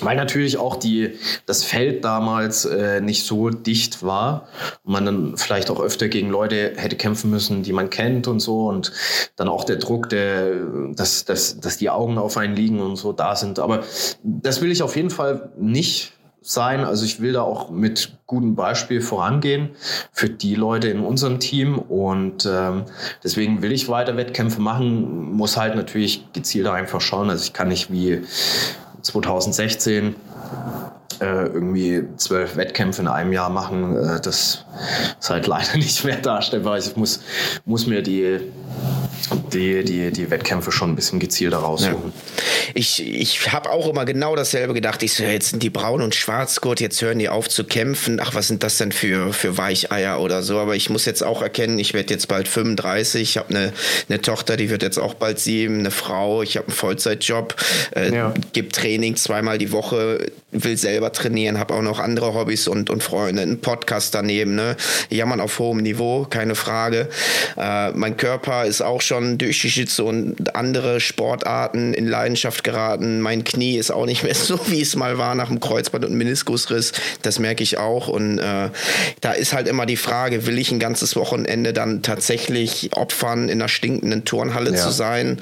Ähm, ich weiß, okay, da habe ich jetzt zwei Leute in meinem Bracket, die machen äh, Jiu-Jitsu länger, als ich oder die haben den Schwarzgurt schon länger, als ich überhaupt Jiu-Jitsu mache. Lohnt sich das ja, überhaupt? Das genau. sind äh, Vollzeitathleten, die haben bei Adult alles abgerollt, räumt. Jetzt kommen sie zu Masters 1. Ähm, ja, tue ich mir das überhaupt an, eine Minute und dann werde ich getappt. Ist es das überhaupt wert? Und dann muss man tatsächlich dann noch äh, immer abwägen. Aber ja, ich versuche es auch noch mal. Ich äh, bin jetzt bei der AGP Eindhoven dabei. Frankfurt Sehr ist eine gut. Woche davor.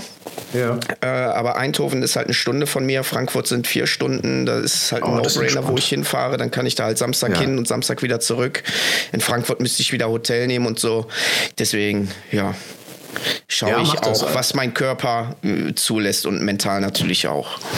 Ja, macht das auf jeden Fall. Also ich, ich lustig, lustig, dass du sagst, weil ich hatte letztes Jahr, was ja das erste Jahr war, wo ich als Schwarzgurt Wettkämpfe gemacht habe, ähm, ähm, hatte ich, bin ich auch in so ein Loch gefallen, weil ich gemerkt habe, so, okay, ab Schwarzgurt werden die Karten halt einfach nochmal neu gemischt. Das ist ja, ist ja so.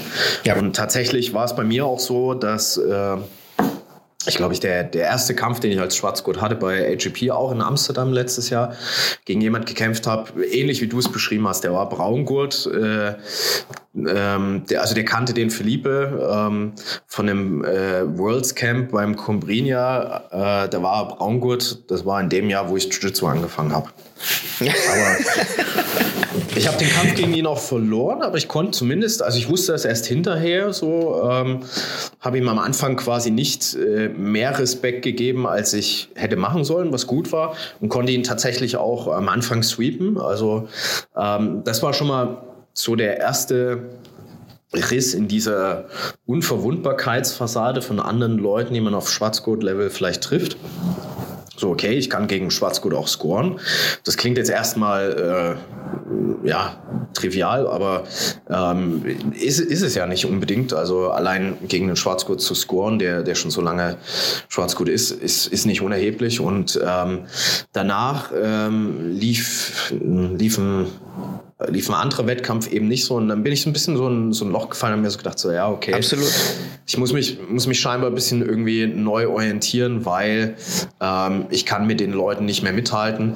Ähm, und habe dann in diesem Jahr das nochmal probiert und habe dann eigentlich nochmal so einen Perspektivwechsel bekommen, war auf den Europeans. Ähm, und habe das erste Match mit einer Submission gewonnen, mit einem Torhold. Ähm, was mir auch nochmal mehr Selbstvertrauen für mich selber gegeben hat, einfach weil ich erkannt habe, so, okay, ich kann nicht nur mal gegen den Schwarzkurs scoren, sondern ich kann auch sogar eine Submission auf dem Level bekommen, beziehungsweise dann eben in Amsterdam äh, zuletzt auch konstant äh, mehrere Matches an einem Tag gewinnen. Und äh, das zeigt dann so, dass, dass doch ein bisschen was geht.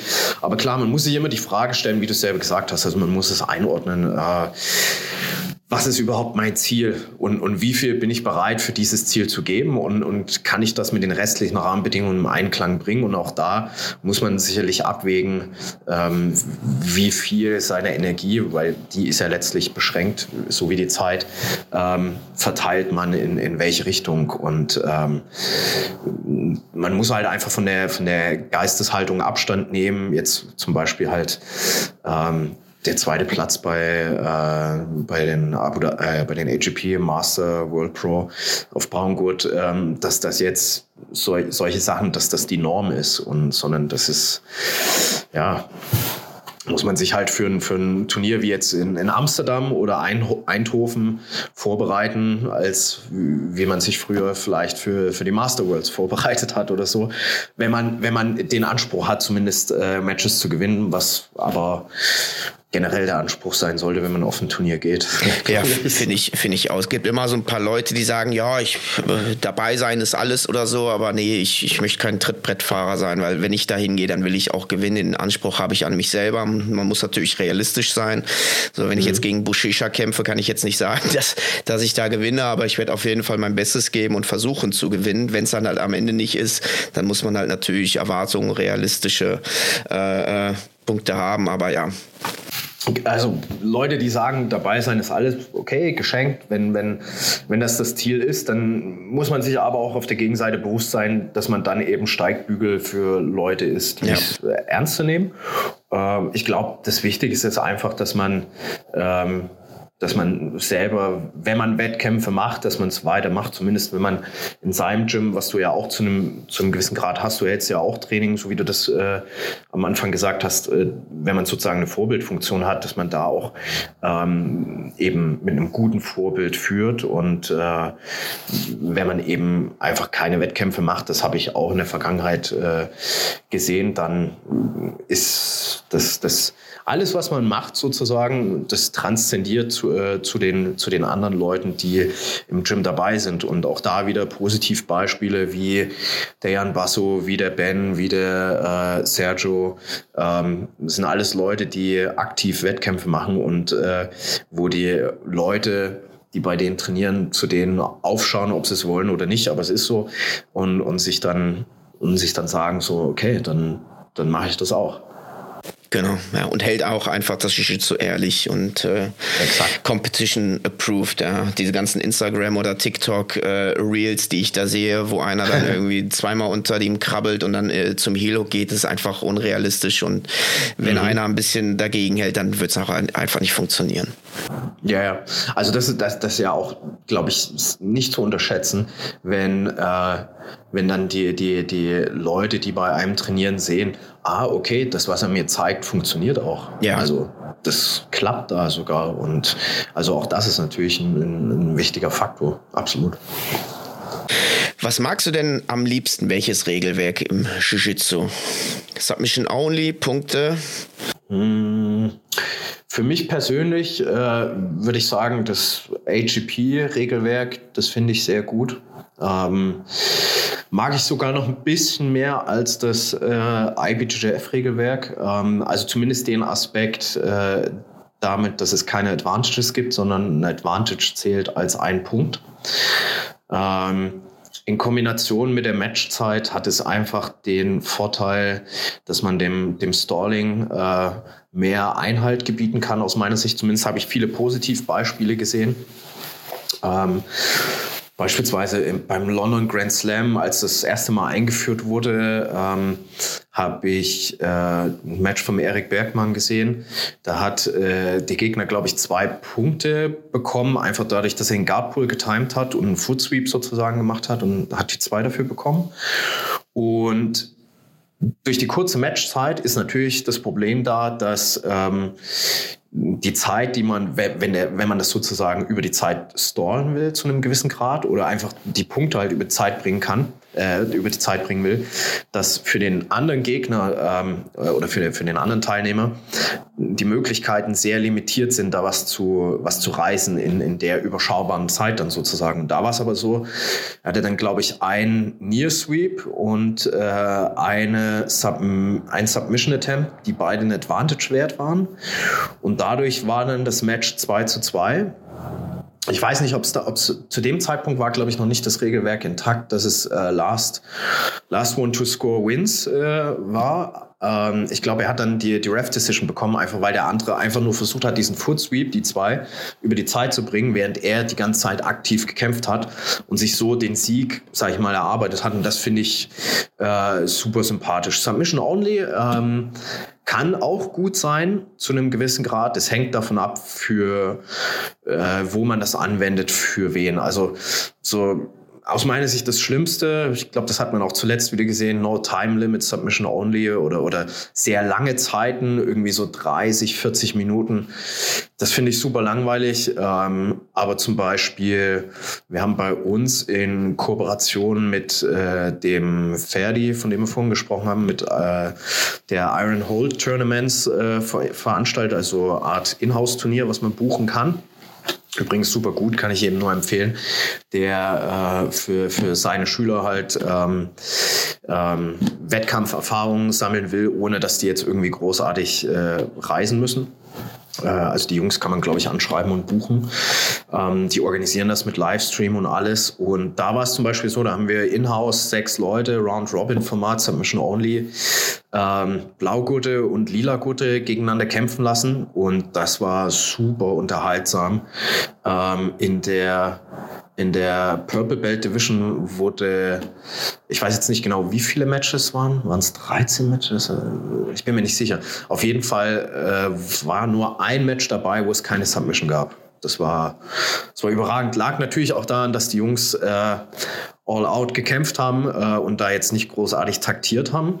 Ähm, was auch sehr schön war und unterhaltsam. Für mich persönlich, wie gesagt, das AGP-Regelwerk oder IBJF mag ich am meisten. Ähm, aber das, wie gesagt, meine persönliche Präferenz. Und wahrscheinlich magst du den Gi lieber als Nogi. ja, also äh, tatsächlich, wie gesagt, am Anfang habe ich fast zwei Jahre nur Nogi trainiert. Ähm, dann, als ich von dieser langen Verletzung wieder angefangen habe zu trainieren äh, oder von dieser Verletzung zurückkam, ähm, habe ich primär angefangen im GI zu trainieren. Wenn ich es mir aussuchen kann, äh, würde ich primär im, im GI trainieren. Also ich trainiere auch deutlich mehr im GI als No-GI. Ähm, einmal im Quartal oder so verirre ich mich in eine No-GI-Einheit äh, oder auf einer Open Mat. Äh, bin ich mir da jetzt auch nicht zu schade, aber generell präferiere ich den GI mehr tatsächlich. Ja. Was machen deine Finger? Kannst du noch eine Faust machen oder geht nicht mehr? Ja, ja, ja. Finger alles super. Also generell bin ich durchs Jiu-Jitsu relativ verletzungsfrei gekommen. Oh, okay. Ähm, also ich hatte nie wirklich eine große Verletzung. Äh, wie gesagt, die, die eine, die große, die war durch, durch einen Fadenunfall.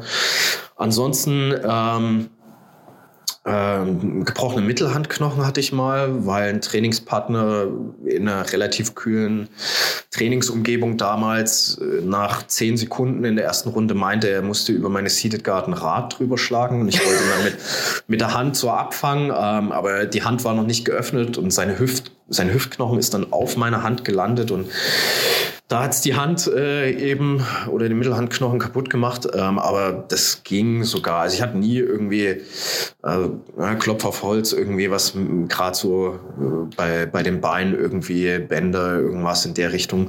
Nie großartig irgendwas. Ähm, meine Finger auch alles gut. Also ich habe nie so, so gern den, den Monkey Grip gemacht. Äh, teilweise mache ich ihn, aber ich war immer sehr bewusst oder bedacht darauf, äh, vorher loszulassen lassen und in einen anderen Grip, der sich daraus ergibt, äh, sozusagen zu wechseln. Habe immer mehr so, wenn ich Guard gespielt habe, eher so Pistol Grips gesucht. Ähm, aber ja, Finger alles gut. Noch sonst. Also Sehr schön. bin relativ heil irgendwie durch meine Jiu-Jitsu-Laufbahn gekommen. Also ich war äh, beileibe nie athletisch. Also ich kann äh, was die paar Wettkampferfolge angeht, die ich habe, äh, glaube das Grö worauf ich am meisten stolz sein kann, ist, dass ich das alles erreicht habe, ohne jemals in meinem Leben ein Sixpack gehabt zu haben. Ähm. Welche Gewichtsklasse bist du denn eigentlich? Mittelgewicht? Äh, ja, also es hat sich über die Jahre so ein bisschen verändert.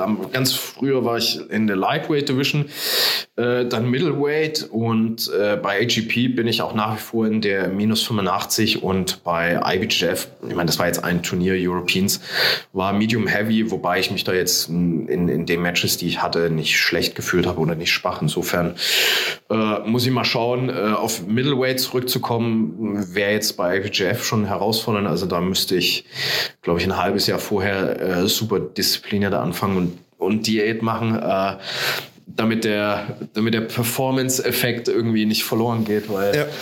sonst bringt der Weight Cut äh, natürlich auch nichts. Ne? Ja, in der Tat. Ja. Was war denn dein, dein schönstes Turnier oder deine schönste Turniererinnerung? War das dann die Abu Dhabi Pro World Series oder? Hm, schwierig zu sagen. Also das war auf jeden Fall eindrucksvoll, das Turnier. Einfach von, von der von der Tragweite der, der Organisation. Also das war, das war echt nochmal ein anderes Level als alles, was ich vorher gesehen habe. Das war wirklich mit, äh, du bist reingekommen, hattest da so, so eine, wie, wie am Flughafen, so eine ähm, Desinfektionsstation, die wie so ein ähm, Flughafen so ein Ganzkörperscanner war bist halt durchgelaufen, dann die Orga generell vom Ablauf her war einwandfrei. Überall standen ähm, so, so waren so einzelne Stationen, wo man sich Wasserflaschen einfach nehmen konnte. Ähm, also gratis. Das ist ja beileibe nicht üblich äh, auf Jiu-Jitsu-Turnieren leider. Es gab äh, einen Physiotherapeutenraum, wo irgendwie drei, vier Physiotherapeuten gewartet haben, dass äh, irgendwie Leute kommen, die sich verletzt haben, dass sie vor Ort behandelt werden können. Dann äh, vor den Finals Pyrotechnik, dies, das. Also das, das war überragend. Für mich persönlich das Turnier, was mich wo ich mich, wo ich mit meiner Leistung am meisten zufrieden war, wo ich mich gefreut habe, war tatsächlich nur eine Silbermedaille, ähm, war, aber war, war trotzdem schön, war äh, der London Grand Slam 2018 müsste das gewesen sein. Nee, 2019 war das, genau. Ähm, in Kombination mit dem Jahr danach, weil ich in dem in, in 2019 nur Silber gewonnen habe. Aber es war so, ich war der einzige mit meinem Gegner zusammen in der Division, der ein Achtelfinale kämpfen musste. Mein Viertelfinalgegner hatte ein Freilos.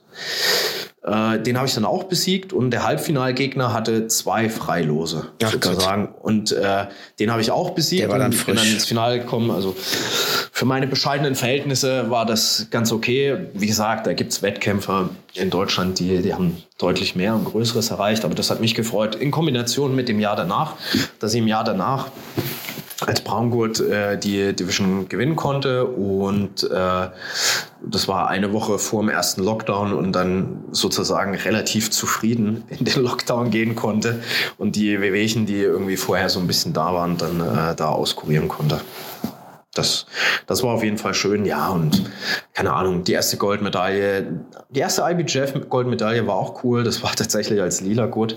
Äh, da bin ich am Ende eines Jahres, wo es zuletzt nicht so gut lief, äh, wenn ich mich recht entsinne, bin ich spontan nach Paris geflogen, alleine, äh, fast in so eine Nacht- und Nebel-Aktion irgendwie und äh, habe da allein gekämpft, habe da gewonnen, meine erste Goldmedaille bei IBJF und äh, ja, bin dann, bin dann am, am in, in der Nacht noch zurückgeflogen. Das war auf jeden Fall auch ein cooles Erlebnis, so insgesamt. Das, ähm, weil, man, weil man halt für sich alleine war, sozusagen. Also ich war für mich alleine, ähm, hatte niemanden irgendwie um mich rum und so und, und habe das wirklich für mich gemacht, um, um das Jahr irgendwie gut zu beenden. Das war, das war auch schön.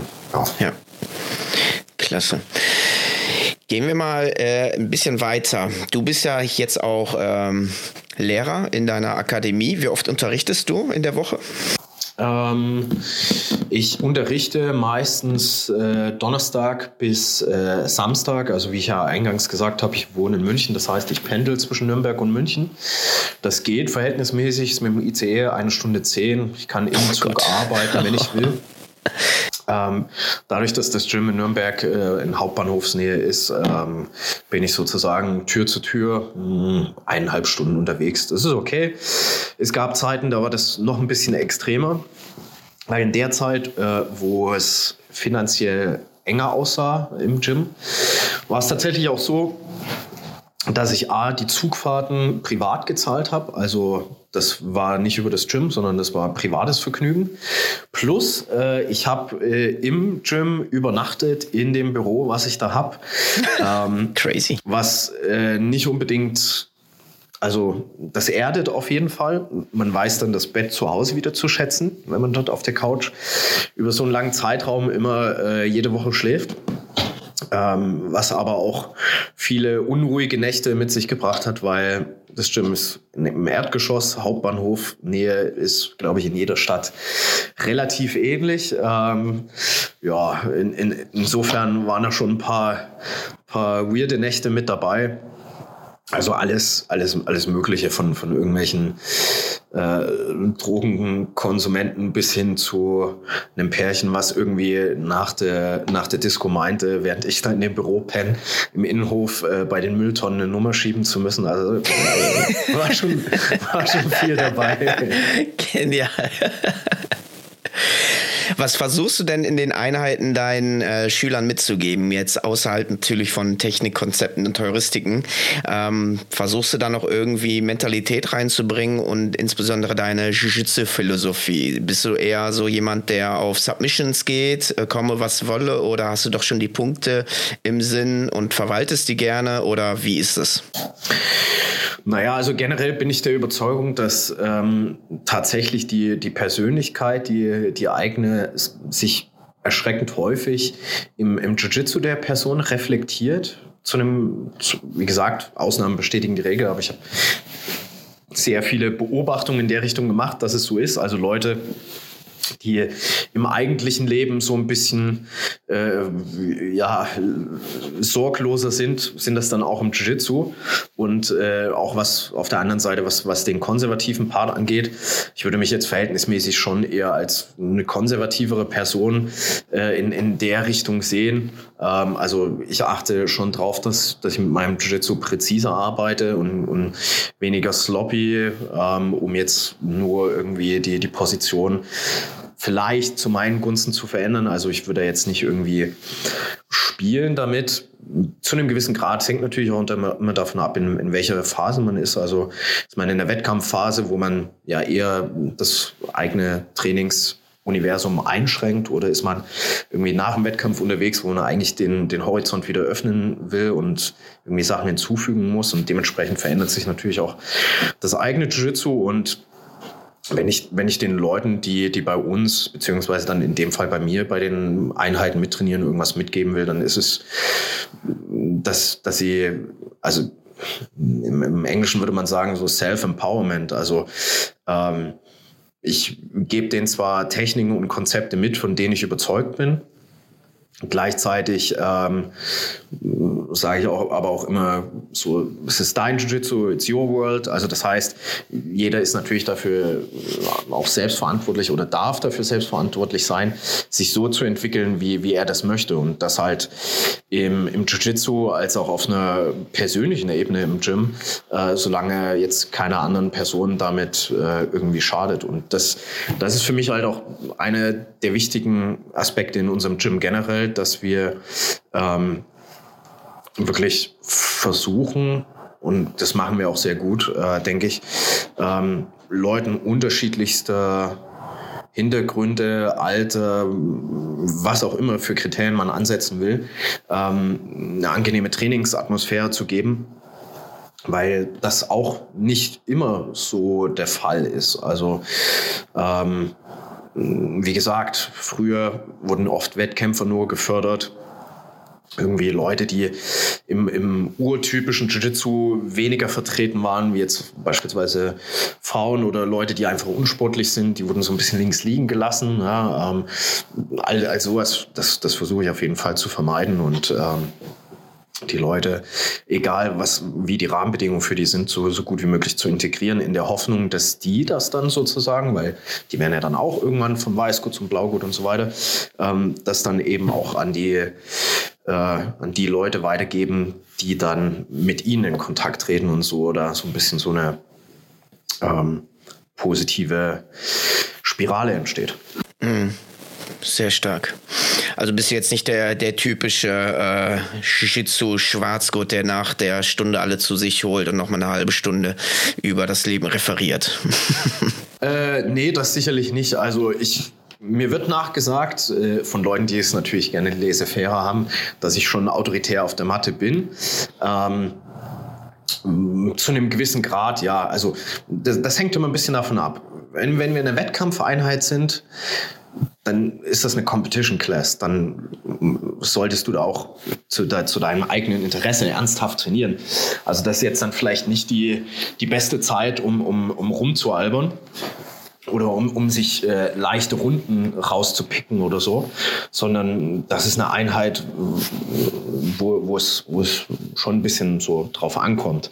Und, und generell bin ich einfach ein Freund davon, dass man ähm, sich natürlich immer irgendwo gegenseitig Respekt erweist. Also das ist, es hängt natürlich auch immer davon ab, in, in welcher in welcher Situation man gerade ist. Also zum Beispiel, äh, keine Ahnung, meine, meine Geschäftspartner, der, der Björn und der Kilian, ähm, wenn, wenn wir miteinander reden, das ist halt das würde ich nie mit einer fremden Person so machen. Das ist halt super. Oder mit einer Person, die ich nur ein bisschen kenne, so, weil das halt extrem angreifend und unter der Gürtellinie, was halt aber auch okay ist, weil, weil das ja so auf freundschaftlicher Ebene äh, eben okay ist und, und alle damit fein sind. Ähm, würde ich aber zum Beispiel in, in einer Einheit äh, bei uns nie machen, dass ich da irgendwie jemanden großartig vorführe. Ähm, ist, mir, ist mir vielleicht schon passiert, keiner ist perfekt, aber ich würde jetzt nicht sagen, dass ich, dass ich das bewusst mache oder dass ich das oft mache. Ähm, und gleichzeitig erwarte ich mir natürlich im Gegenzug, wie sich jeder erwarten darf, der Training hält. Ich stelle mich vorne hin, es geht von meiner Trainingszeit ab. Ja, die Leute zahlen natürlich dafür, muss man auch sehen. Trotzdem ist es so im, im gemeinschaftlichen Miteinander einfach, sollte es selbstverständlich sein, dass man man soll auch Spaß auf der Matte haben, definitiv. Das, das gehört auch dazu. Ähm, gleichzeitig, wie in allen Sachen im Leben, die Dosis macht das Gift. Und es gibt natürlich irgendwo immer einen Punkt, wo es dann vielleicht anfängt, wirklich respektlos zu werden. Das muss man immer im Einzelfall sehen. Schwer zu sagen. Aber ich bin jetzt nicht der, der äh, ähm, der sich dann jetzt zwangsläufig immer noch vorne hinstellt und dann eine Predigt aller Believe, Conceive, Achieve irgendwie dann hält oder so. Das nicht, ne? Ja. Wie siehst du denn die Entwicklung im Jiu-Jitsu generell hier in Deutschland? Wir haben ja schon anfangs drüber gesprochen, da war ein Blaugurt äh, super selten und der Lilagurt war ein Einhorn auf der Matte. Jetzt hast du wahrscheinlich mehrere Schwarzgurte oder Braungurte bei dir auf der Matte und äh, die Weißgurte stellen jetzt äh, manchmal sogar die Minderheit dar. Ähm, klarer Trend zu erkennen. Sind wir jetzt schon langsam gesättigt oder meinst du, wir haben noch Platz und Luft nach oben zu wachsen? Mm, also es ist auf jeden Fall noch sehr viel Platz und Luft äh, vorhanden in Deutschland. Wie gesagt, ähm, man, man kann sich an anderen Ländern orientieren. Ähm, es ist natürlich immer die Frage, kulturelle Unterschiede. An Brasilien ist es schwer, sich zu orientieren, weil die Kultur einfach so unterschiedlich ist. Das wäre jetzt für eine Entwicklungs, für ein Entwicklungspotenzial, was, was Jiu-Jitsu in Deutschland angeht, vielleicht nicht die beste Referenz, aber man muss gar nicht so weit gehen. Man kann nach UK gehen, schauen, wie, wie das dort ist. Großbritannien aus meiner Sicht so fünf Jahre Pi mal Daumen äh, vor Deutschland, vielleicht sogar noch ein bisschen mehr. Liegt auch daran, dass natürlich sich große Namen in, in Großbritannien niedergelassen haben, die in, in Deutschland jetzt nicht so vorhanden sind. Das ist natürlich nochmal ein extremer Treiber für den Markt.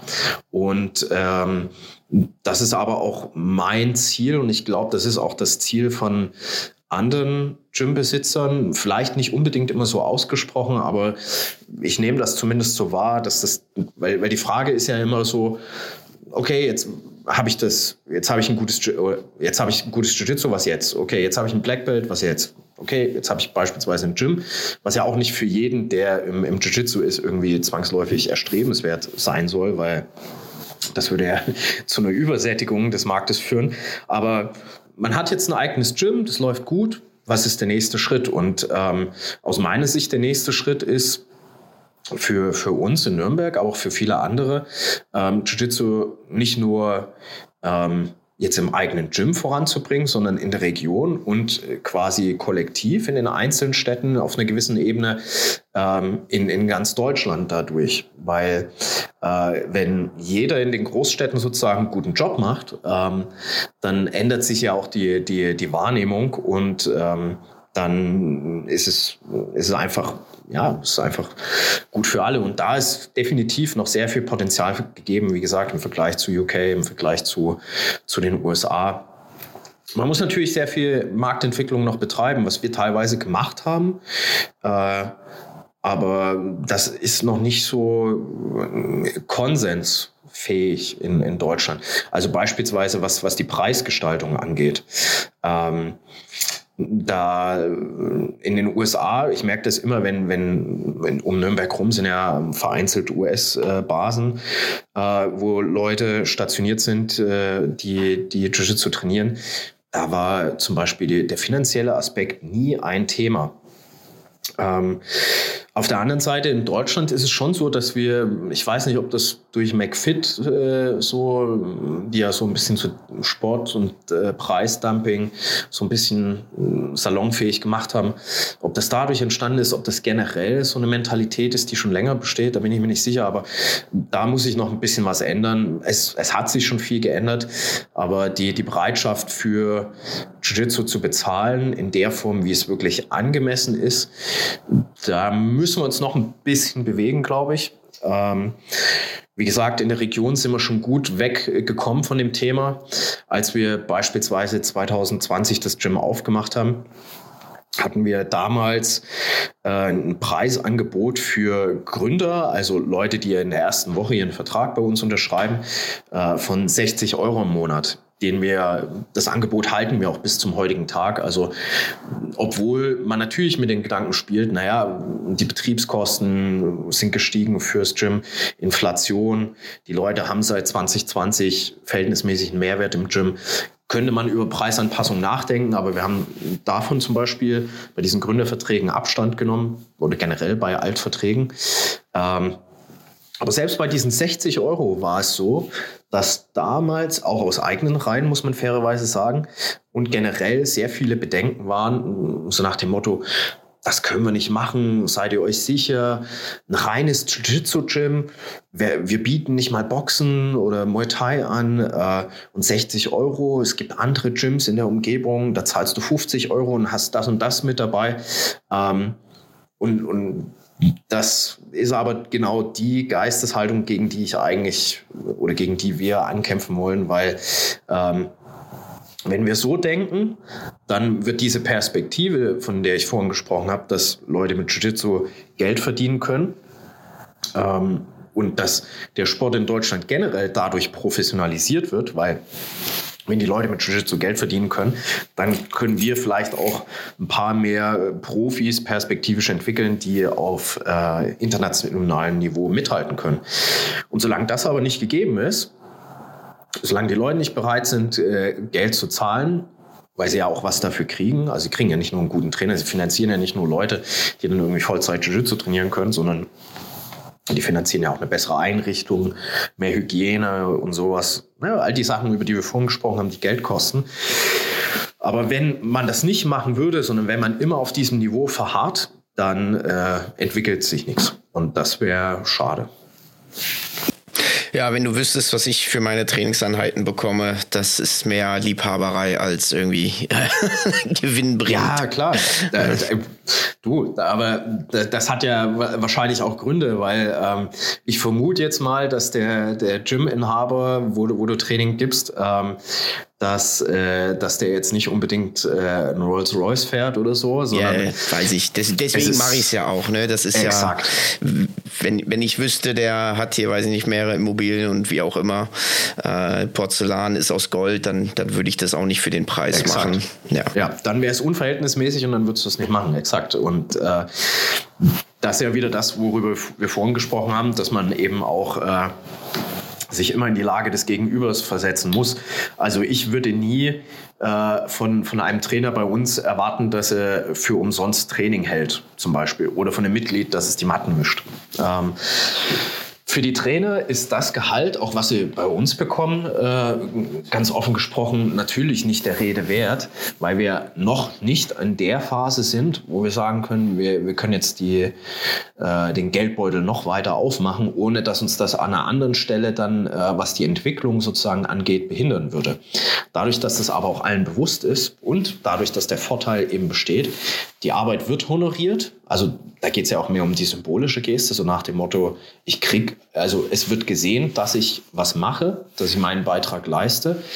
Ähm, für die Entwicklung des Gyms. Und ähm, dadurch, dass diese Geisteshaltung besteht, sind ja auch alle fein damit, so wie, wie du eben fein damit bist. Genau, ja. Du machst den Sport jetzt seit 13, 14 Jahren ungefähr. Du bist jetzt äh, Gymbetreiber, hast ganz früh auch schon die Gymleitung übernommen, mehr oder weniger äh, freiwillig. Ähm, was für Charaktere hast du eigentlich kommen und gehen sehen? Welche sind eher hinderlich, wo du sagst, okay, wir passen einfach nicht zusammen und wenn du sagst, ey, ich würde mir gerne mal einen äh, Schüler so backen, wie ich mir den gerne hätte, was hätte der, was muss der mitbringen? Aber fangen wir erstmal an, was ist dann eher hinderlich fürs Jiu-Jitsu? Was ist eher hinderlich? Ähm, naja, also ich glaube, das Erste, worüber man in dem Zusammenhang spricht, ist das Ego. Ähm, Jiu-Jitsu als Ego-Filter ist, glaube ich, auch nur noch bedingt irgendwie äh, zutreffend heute, weil die Leute eben nicht gleich von Anfang an in diesen Meat Grinder geworfen werden.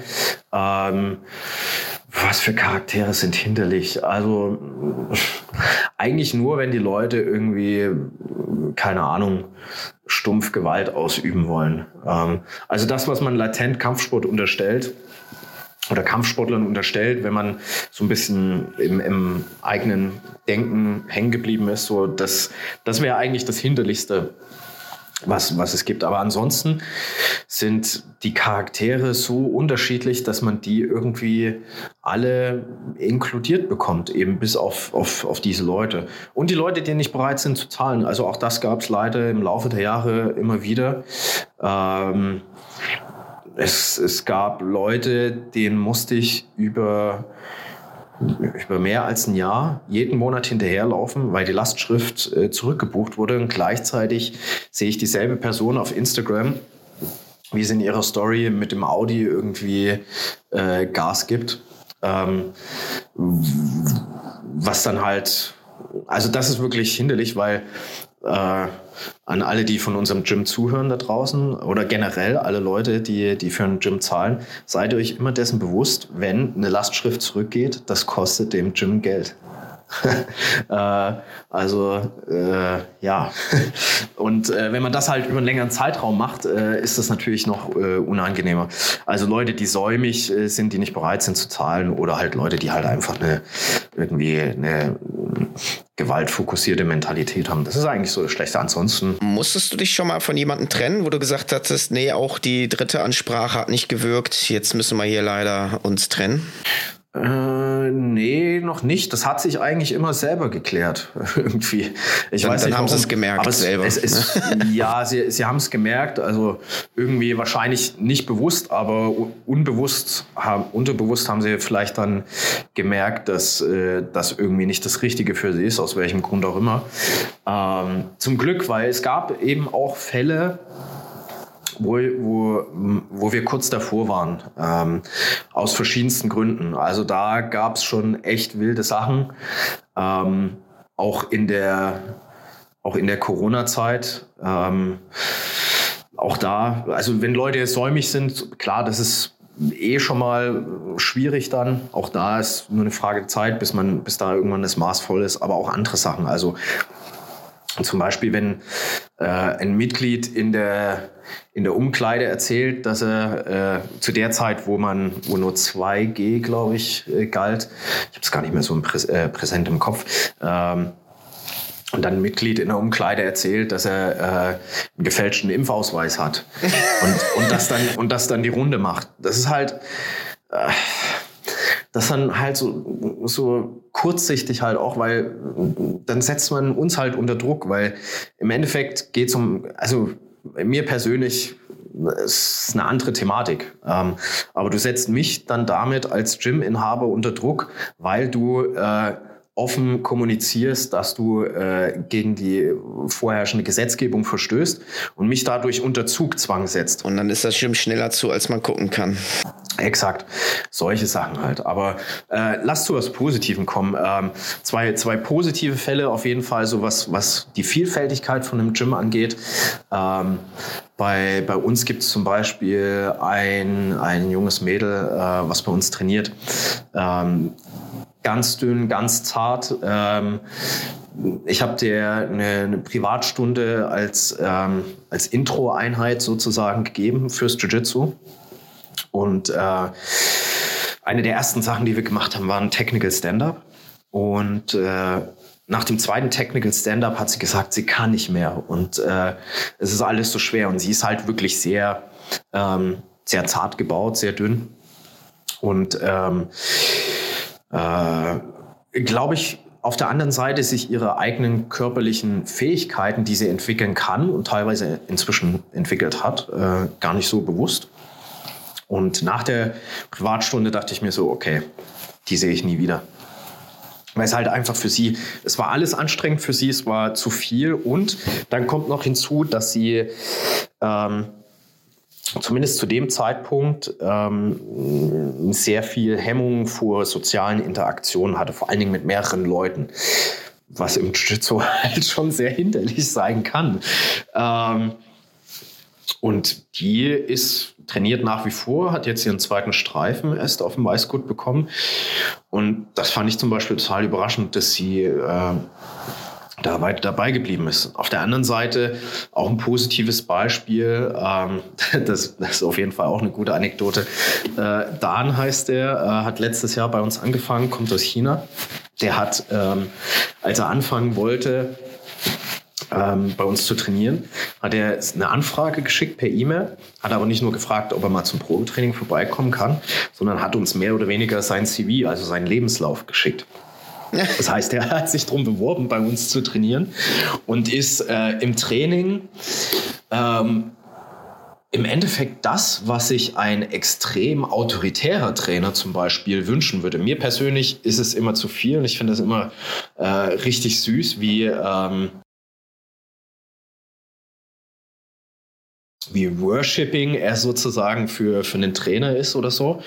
Und äh, wir sind mittlerweile auch gut befreundet. Ähm, aber er hat trotzdem noch so dieses, ähm, er, hebt einen schon gut so aufs, aufs Podest. Ähm, und also typisch asiatisch und typisch chinesisch, ne? Autoritätsfigur ja, ja. wird Senpai oder Professor wird nach oben gestellt. ja. auf jeden Fall. Also das, das, das ist auf jeden Fall äh, so, so das, das Extrembeispiel in die andere Richtung, was mir aber deutlich lieber ist obgleich es mir ein bisschen too much ist. Ähm, der ideale Schüler, ja, ja, äh, zwei Sachen sind ja klar. Der ideale Schüler hat eine Glatze und einen Bart, aber was muss er noch haben? Das, das, das, das, das wäre gut, auf jeden Fall. Einfach damit man sich nicht so sehr aus, aus dem Vertrauten äh, herausbegibt. ja, ist ja auch viel praktischer, so eine Glatze. Man kommt aus jeder Triangle raus, ist doch klar. Ja, tatsächlich, seit ich die Glatze habe, äh, bin, ich, bin ich weniger vorsichtig damit, äh, mit dem Kopf irgendwo zu posten. Also, das ist auf jeden Fall eine äh, ne gute Sache. Nee, aber ansonsten es hängt sicherlich vom Tag ab. Äh, hat man einen schlechten Tag, dann will man vielleicht äh, sich mehr mit Leuten umgeben, die, die ruhiger sind oder man, man will jemanden, die, die ein bisschen aufheiternder sind, um sich haben. Insofern, das ist alles cool und ich glaube, das, das Coolste an sich ist, ist, die, ist die Gesamtmenge. Also, dass man, äh, wenn man, wenn man in den Raum reinkommt und die Leute sind schon da, dass man einfach die, die unterschiedlichen Leute sieht, man mag sie alle und man, man sieht diese Menge. Das ist, das, das ist eigentlich das Coolste. Jetzt äh, habe ich noch mal eine Frage. Wie machst du das mit den Graduierungen eigentlich bei dir? Machst du das nach einer Class oder gibst du Graduierungsseminare? Und die Anschlussfrage, da kommen wir später drauf äh, zurück. Leute, die nur ausschließlich Nogi bei dir trainieren, graduierst du die auch? Aber fangen wir mal ganz von vorne an. Wie graduierst du? Äh, entscheidest du das selber als Black Belt oder machst du ein Gremium mit deinen anderen, mit Geschäftsführern oder Trainern?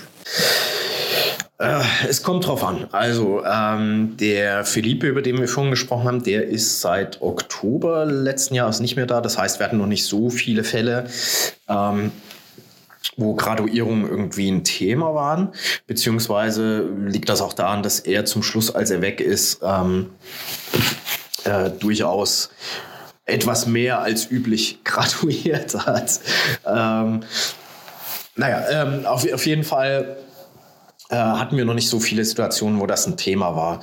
Ähm, Grundsätzlich mache ich das nicht alleine, sondern äh, mindestens in Rücksprache mit äh, meinem anderen aktiven äh, Geschäftspartner. Also in, in dem Sinne, wir, wir sind ja zu dritt. Der, der Björn ist äh, ein, ein, einer der weiteren Trainer und Geschäftspartner. Der Kilian äh, trainiert aktuell seit einiger Zeit nicht mehr, könnte sich mal wieder ins Training verirren, ist äh, seit dadurch seit acht Jahren auf seinem Blaugurt-Niveau, aber hält uns äh, im Hintergrund den Rücken frei, entscheidet dadurch aber auch nicht mit, äh, juckt ihn auch nicht. Logischerweise, er hat andere Sachen zu tun. Ähm, und ansonsten gehen wir in Rücksprache mit dem Trainer, der, ähm, wo die betreffende Person am meisten trainiert. Also das heißt, wir haben einige Trainer, die bei uns Training halten. Also wir sind nicht nur zu zweit, sondern die Leute, die eine feste Einheit haben, ich würde mal jetzt so wild guess, ich weiß nicht genau, acht Leute ungefähr sagen, sieben, acht Leute, sowas in der Richtung. Boah, das ist stark. Ja, es ist, ist auch das Ziel tatsächlich. Also wir wollten auch äh, eher nicht so diese äh, Fixierung auf eine Person, weil wir aus der Erfahrung gemerkt haben, dass das nicht unbedingt gesund sein kann in, in manchen Fällen. Ist auch ein Klumpenrisiko fürs Gym, also auch da wieder so die, der, der Business-Aspekt. Ähm, aber auch generell will ich, dass die Leute, die bei uns trainieren, sich mehr auspicken können, bei wem sie trainieren. Also meine, mein Trainingsstil mag vielleicht vielen Leuten nicht gefallen. Die haben dann aber die Möglichkeit, zu zig verschiedenen anderen Leuten zu gehen, wo es, wo ihnen besser taugt taugt. Ähm, auch das zum Beispiel etwas, was ich mir aus New York mitgenommen habe, weil es Leute gab, die bewusst zum, zu der Zeit zum Bernardo Faria oder zum Paul Schreiner gegangen sind und dort trainiert haben, weil sie mehr Fokus allein von den Leuten bekommen haben und äh, weil didaktisch der, der Paul den vielleicht mehr getaugt hat als äh, der Marcelo, was halt vollkommen legitim ist. Ähm, naja, und ähm, der Plan sozusagen ist jetzt, dass wir mit dem, wenn wir das Gefühl haben, wir müssten jetzt ad hoc jemanden promoten, ähm, aus, aus verschiedenen Gründen. Es gab zwei Fälle, ähm, wo wir das gemacht haben. Dann halten wir mit dem Trainer, wo die Person am meisten trainiert, das pendelt sich ja in der Regel irgendwo ein, halten wir mit der Person Rücksprache.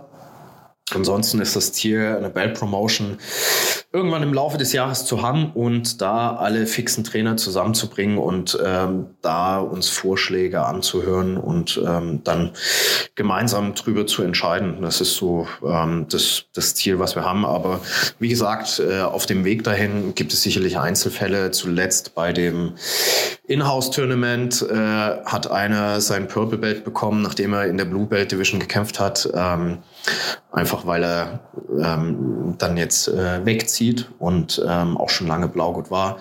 Ein anderer war letztes Jahr ein Ringer, der schon lange Jiu-Jitsu trainiert, der warum auch immer bei der äh, Belt Promotion in die, die zuletzt gegeben wurde, nicht bedacht wurde, was ich mir nicht erklären kann. Also persönlich, auf, daran liegt es nicht, dass er nicht lang genug Jiu-Jitsu trainiert, auch nicht. Und da war es auch bitter notwendig, einfach äh, weil das uns, glaube ich, für, die, für, für das Ego der, der Weißgute und auch der Blaugute nicht so gut wäre, wenn der noch länger Weißgut wäre. Und auf Wettkämpfen müsste er sowieso als Blau, in der Blaugurt Division starten. Also machst du dann, macht ihr dann später einen Tag, wo alle kommen und dann gibt es äh, für jeden eine, eine Graduierung?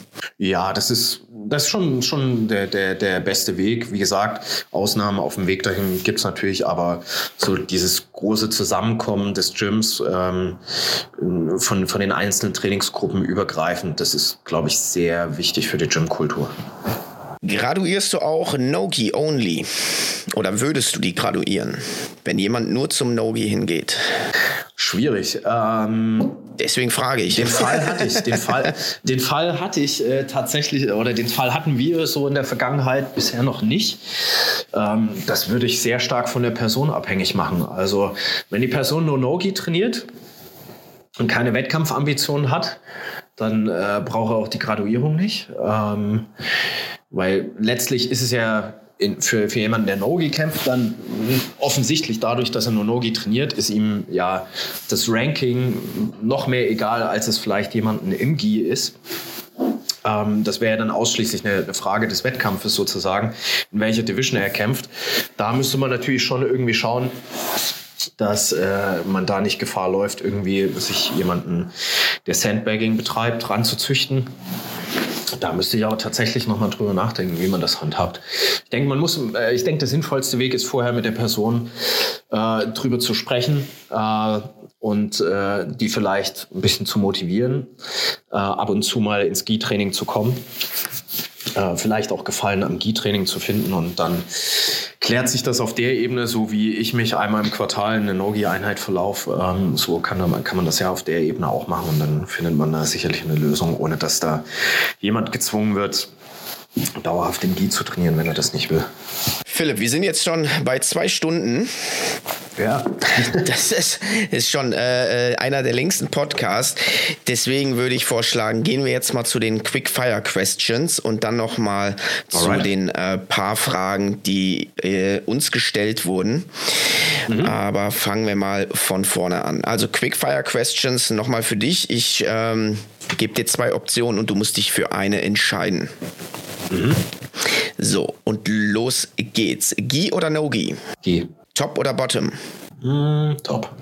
Coach oder Wettkämpfer?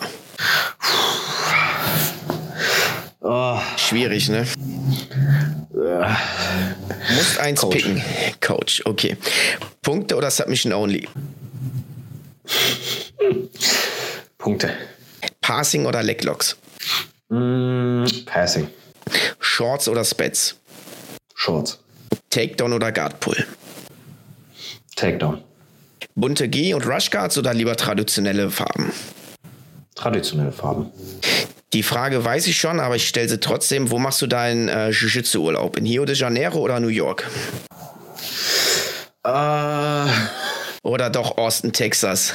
Tatsächlich, dadurch, dass ich schon dreimal in New York war, äh, weiß ich nicht, ob ich noch mal ein viertes Mal hin müsste, zumal mir New York gar nicht so sympathisch als Stadt unbedingt ist. Schon gut, aber ein viertes Mal. Äh, auf der anderen Seite, Rio zieht es mich auch nicht hin. Ich glaube, dann würde ich lieber da bleiben, was ich kenne. Dann sage ich New York. Jokes oder Hebel? Mm, Jokes. Basics oder doch lieber fancy Techniken? Mm. Basics. Sehr stark. Das war's schon. Ja, habe ich super konservativ geantwortet, oder? Habe ich das, äh, was ich vorhin schon beschrieben habe, nochmal bestätigt? Ja. Also konservativer kann man, glaube ich, nicht antworten. Aber ja, so, so ist es halt. So, jetzt schaue ich noch mal nach, was wir hier für Fragen gestellt bekommen haben. Wir haben ganz viele Fragen äh, gestellt bekommen, aber hinsichtlich der Zeit suche ich mir jetzt mal ein paar raus. Ähm, hier ist eine Insiderfrage. Was wird aus der GI-Policy? für, die, für die Leute, die es nicht kennen, erklär ganz kurz mal für unsere Zuhörer und Zuhörerinnen, was ist eine GI-Policy? Ja, also eine GI-Policy äh, kann man sich so vorstellen, dass wenn man in einem Gym trainiert, dass man sich nicht jedes x-beliebige Label kaufen kann, sondern es in der Regel eine oder mehrere Brands gibt, die äh, mit dem Logo oder mit dem, mit dem äh, Design des äh, Teams oder der Affiliation äh, Gieß verkaufen und man ausschließlich diese im Training tragen darf. Das ist so die gängigste Form. Es gibt Abwandlungen davon, dass, die, dass man zum Beispiel nur weiße Gieß tragen darf, außer zur Open Mat. Ähm, also da gibt es verschiedene Abstufungen, aber es ist sozusagen eine Reglementierung äh, der, äh, des, des Outfits zu einem gewissen Grad. Und das gab es bei euch unter Philipp Bueno, unter Alliance oder ja, das, wie darf ich die äh, Frage verstehen?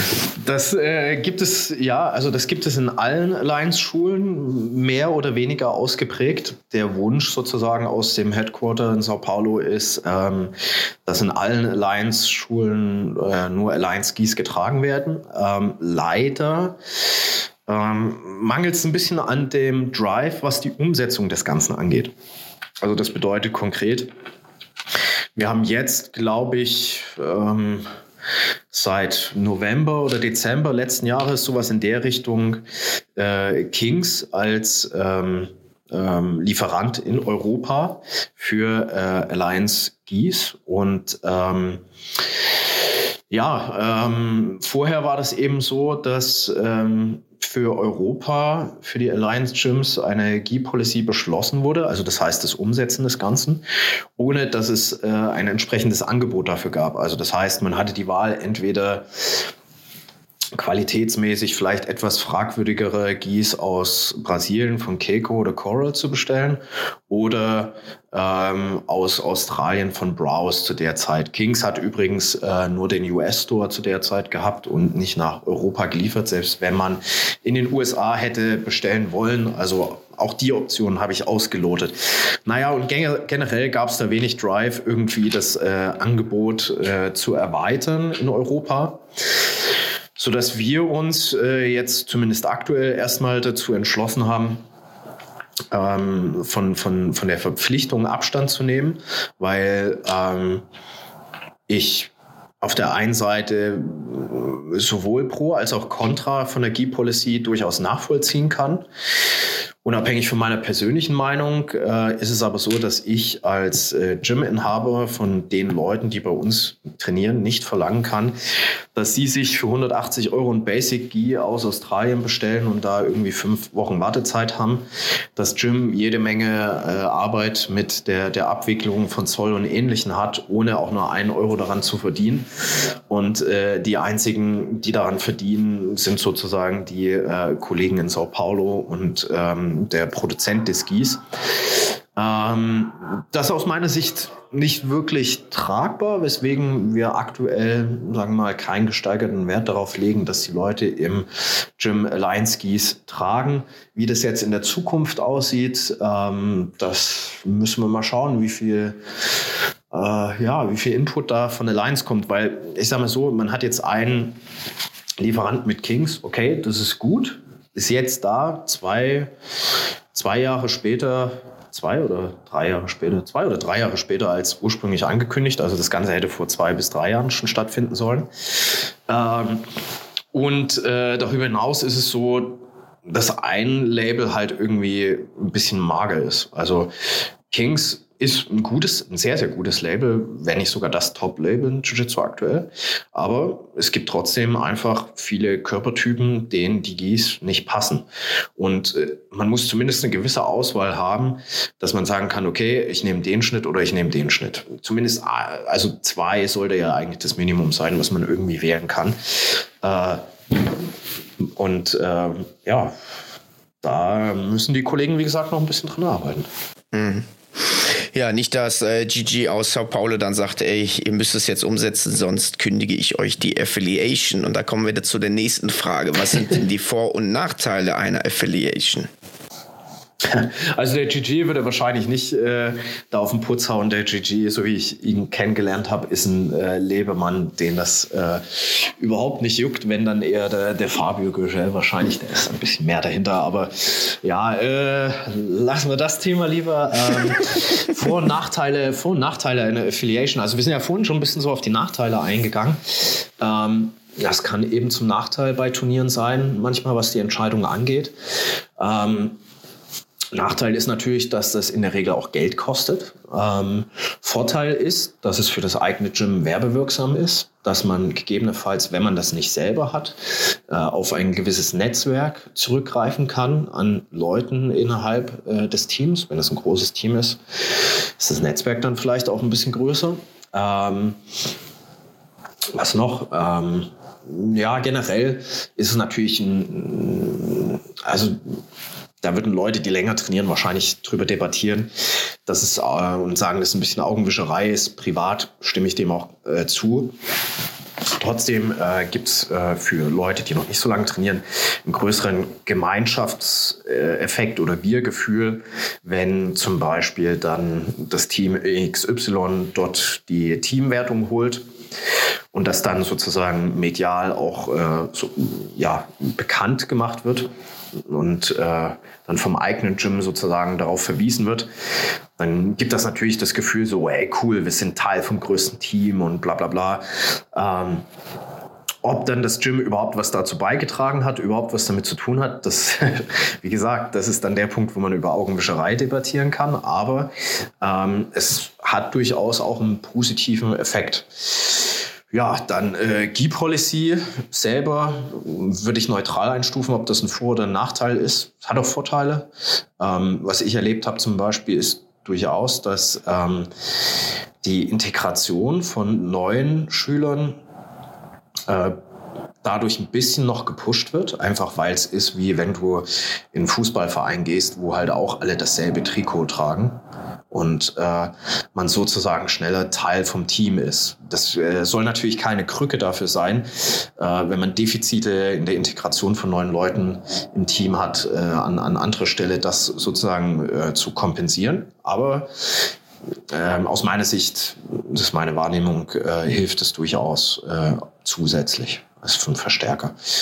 Ähm, ja, das sind so die, die wesentlichen Vor- und Nachteile. Ansonsten Vorteile, die man früher hatte, ähm, sowas wie, dass man an, an Profis rangekommen ist oder so, das ist eigentlich in der heutigen Zeit oder an Techniken oder so, das ist ja alles hinfällig, ist ja alles digitalisiert. Wenn du dir jemanden in dein Gym holen willst, schreib ihn auf äh, Insta an, wenn du nicht gerade irgendwie in diesen, äh, äh, in diesen verborgenen Anfragen landest, dann würde die Person dir wahrscheinlich auch antworten und dann go for it. Also das, das ist, glaube ich, hinfällig. Ähm, ja. Also ich weiß, äh, es gibt ein paar Teams, äh, wenn man da affiliated ist, dann schreiben die voraus, dass man äh, mindestens zwei Seminare von dem Professor X machen muss ähm, für 1000 Dollar oder wie auch immer. Da gibt es andere, die sagen, nö, du kannst unseren Namen haben, zahl die ganz normale Gebühr, die wir auch für dich zahlen müssen und dann hat sich das. Also ja, da muss man halt, wie du anfangs schon sagtest, Augen auf bei der Partnerwahl. Ja, Definitiv. Also man muss sich immer im Klaren darüber sein, was ähm, diese, diese Vertraglichkeiten äh, mit sich bringen und äh, man muss da wirklich sich auch bei, bei solchen Sachen von den persönlichen, emotionalen Themen äh, lösen, weil ähm, das ist eine geschäftliche Entscheidung primär aus meiner Sicht. Es geht vor allen Dingen beiden Seiten natürlich auch um, um andere Aspekte, aber es geht eben auch um, ums Geld und man muss überlegen, ob es einem das wert ist, ob man bereit ist, die Verpflichtungen, die damit einhergehen, zu zahlen. Und äh, ja, ähm, gibt ja dann oft so auch so, gerade was diese Teamzugehörigkeit angeht, immer ganz äh, immer Leute, die dann hier for life und so schreien und also generelle Empfehlung, so Leute, die bei irgendeiner Affiliation ähm, so in diese Richtung unterwegs sind und da so den Die Hard markieren, Abstand von halten, das ist äh, Fun Fact, ähm, ich habe es ja vorhin angeschnitten, ähm, als wir aus, aus dem Gym damals weg sind gab sehr viele Vorwürfe auch. Ähm, ich glaube, mittlerweile haben einige Leute erkannt, dass es eigentlich zum Besseren für alle war. Ähm, aber damals gab es sehr viele Vorwürfe, ihr 31er und was weiß ich nicht alles. Und äh, ja, und, und die, die haben dann auch sehr, sehr stark Duque geschrien. Und, ja. ja, ja, ja. Also die haben dann auch in, den, in, den, in der Zeit danach geschrien, so ja, das Team, die Affiliation, zu der man gehörte, ja, for life und Fun Fact, wie gesagt, äh, ich glaube, von, von diesen Leuten, ähm, die haben dann in den Jahren danach alle ihr, ihr eigenes kleines Ding irgendwie aufgemacht, ähm, ihre eigenen kleinen Trainingsgruppen und haben alle im Laufe der letzten Zeit irgendwie ihre Affiliation gewechselt. Ähm, sind jetzt bei allen möglichen Teams. Ähm, also von daher die, die Haltbarkeit von solchen Aussagen ist aus meiner Erfahrung auch immer eher begrenzt und äh, ja, da auch, liebe Weißgurte, die hier zuhören, äh, überlegt euch das äh, mehrfach, ob ihr euer äh, Affiliation-Logo tätowiert. Ja! ich ich kenne genügend, die laufen mit Affiliation-Logos rum, wo sie gar nicht mehr sind. Also schwierig, schwierig. Dann lieber ein ganz neutrales Jiu-Jitsu-Tattoo, weil Jiu-Jitsu bleibt immer da. Ja, entweder das oder äh, generell, also so, es erwartet keiner von, von irgendjemandem so diese, diese for life, die hard Mentalität. Äh, man leistet einen viel größeren Beitrag, wenn man, wenn jemand krank ist, äh, mal aushilft beim Training oder, oder was auch immer. Ähm, aber man, man muss jetzt das Ganze nicht zu einem, zu einem Kult oder zu einer, früher war es eher so, so, so Richtung Bloods, Crips mäßig zu einer Gang irgendwie machen, wo, wo man dann, äh, wenn man irgendwie rausgeht, sein, sein Bloodout bekommen sollte. Er ist ja kulturell brasilianisch bedingt, ne? Favela-Style auch noch, ich, ich kenn's. Mhm. Ja, auch, aber ähm, es ist trotzdem faszinierend, wie das hier ähm, bei, bei den Leuten in den Köpfen Wurzeln fassen konnte. Ja. Also generell so das, das Worshipping von, von Brasilianern. Also ich meine, wenn, wenn Leute extrem gut sind, dann hat das den absoluten Respekt verdient, wie für jeden Menschen oder für, für alles, wo Leute drin gut sind, egal was es ist. Und äh, wenn das natürlich mein Trainer ist, klar, dann und ich von dem was lernen kann, schaue ich auch zu dem auf, keine Frage. Aber alles, alles in Maßen. Also ich weiß früher, als ich mit Jiu-Jitsu angefangen habe, kam dann irgendwie der erste Trainer nach äh, Nürnberg, der äh, Brasilianer war, ein Schwarzgurt, was natürlich zu der Zeit äh, ja, eine Rarität war. Aber da wurde ein Tamtam drum gemacht. Also da wurde wirklich ein, fast so ein Volksfest gemacht bei, bei jemandem ähm, im, im, in so einem riesengroßen Garten. Äh, da, da war eine Hüpfburg, da gab's Barbecue oh als, als Willkommensparty. Was, was an sich auch nicht verkehrt ist. Also kann man ja, kann man ja machen. Aber das Problem ist, ähm, wenn sich das halt so die, diese extrem, also wenn sich das zu einer so eine devoten Haltung entwickelt und ähm, die Person dann auch geneigt ist, das auszunutzen, was in dem ja. Fall so war, dann äh, ja, entwickelt sich das in eine, in eine, in eine sehr komische Richtung aus meiner Erfahrung. Ja, 100 Prozent. So, eine letzte Frage habe ich hier mhm. noch, die ich dir stelle. Ähm, tut mir leid an alle, die, die eine Frage gestellt haben, aber aufgrund der fortgeschrittenen Zeit müssen wir ja auch mal abkürzen. Ähm, die letzte Frage: Wie gehst du mit Wettkampfnerven um und hast du überhaupt noch welche? Äh, also weniger als früher auf jeden Fall. Ähm, wie gehe ich damit um? Ähm, ich versuche, ich habe. Wie äußert sich das, die, die Nervosität bei dir? Ah, wie bei, bei jedem anderen wahrscheinlich auch. Irgendwie Fingerspitzen werden ein bisschen kalt. Äh, keine Ahnung, äh, Pulsfrequenz. Toilette rennen oder? Ja, Klassiker. Das geht ja schon los, wenn, man, wenn, man, wenn die Brackets released werden und man, man sich das Bracket anschaut, auf einmal muss man auf Toilette. Das ist, das ist, das ist ganz normal, glaube ich. Also das ist bei den meisten Leuten so. Ähm, ich glaube, man muss einfach schauen, dass man für sich die, ähm, die, die bestmöglichen Voraussetzungen findet, äh, in, in, in der man äh, in, in eine Zone kommt, wo, wo es passt. Also das heißt, ein Fehler, den ich zum Beispiel gemacht habe, ähm, ich habe einem Turnier zu viel Bedeutung beigemessen und dem, dem Ausgang des Turniers und äh, generell war habe in diese, in diese aufgehypte äh, Gefühlslage noch mehr reingefeuert mit Musik, die ihr aufhypt und ähnliches. Und habe zum Beispiel zuletzt für mich erkannt, dass es für mich besser ist, ähm, irgendwie im Bullpen und so gar keine Musik zu hören, sondern einfach die, die Atmosphäre in der Halle wahrzunehmen und ähm, dem Ganzen eben auch vorher schon natürlich diszipliniert zu trainieren. Also das darf man nicht verwechseln.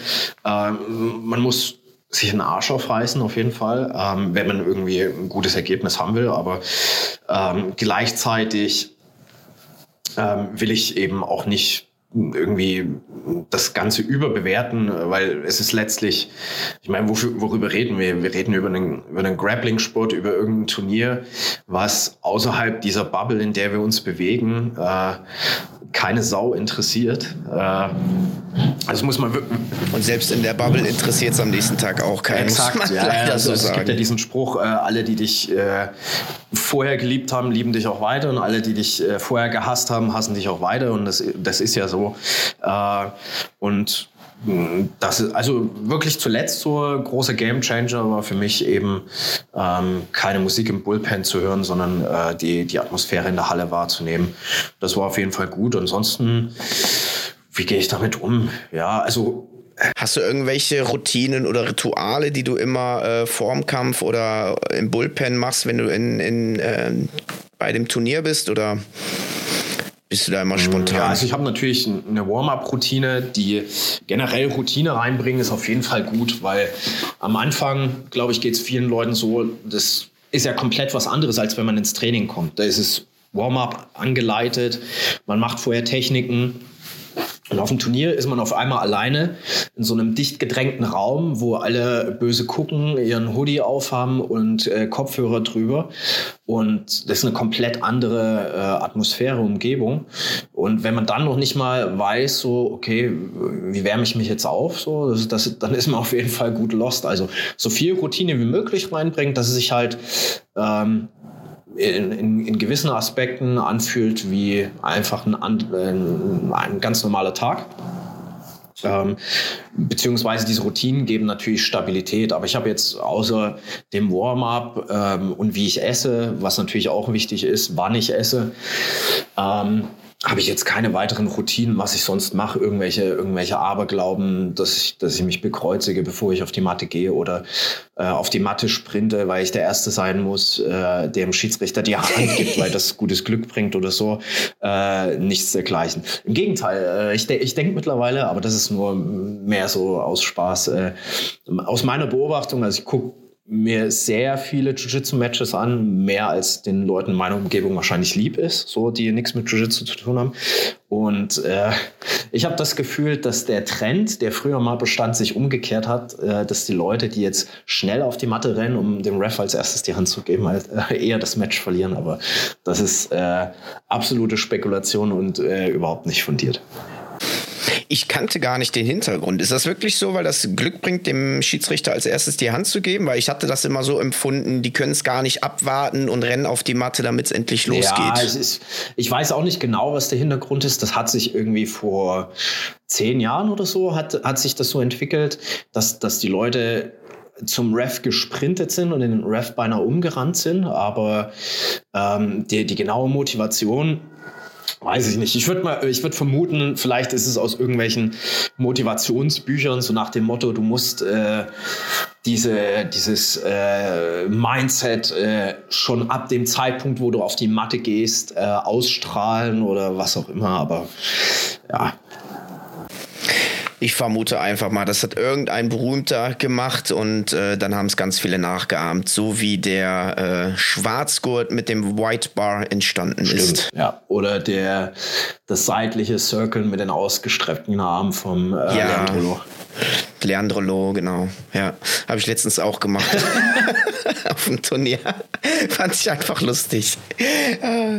ja, sehr schön. Wir haben jetzt eigentlich noch ganz viel zu besprechen. Ich habe noch ganz viele Sachen, äh, die ich mit dir zu besprechen habe, ja. Philipp. Aber wir sind jetzt schon bei über zwei Stunden 20. Mhm. Vielleicht hast du ja noch mal die Lust und Muße, ähm, bei einer separaten Episode noch mal dabei zu sein. Ich würde mich freuen. Hat mir super viel Spaß gemacht. Gerne, Tristan. Ja, auf jeden Fall. Aber ich glaube, Jetzt äh, sind deine Stimmbänder, glaube ich, noch mehr äh, in Anspruch genommen als meine. Ja.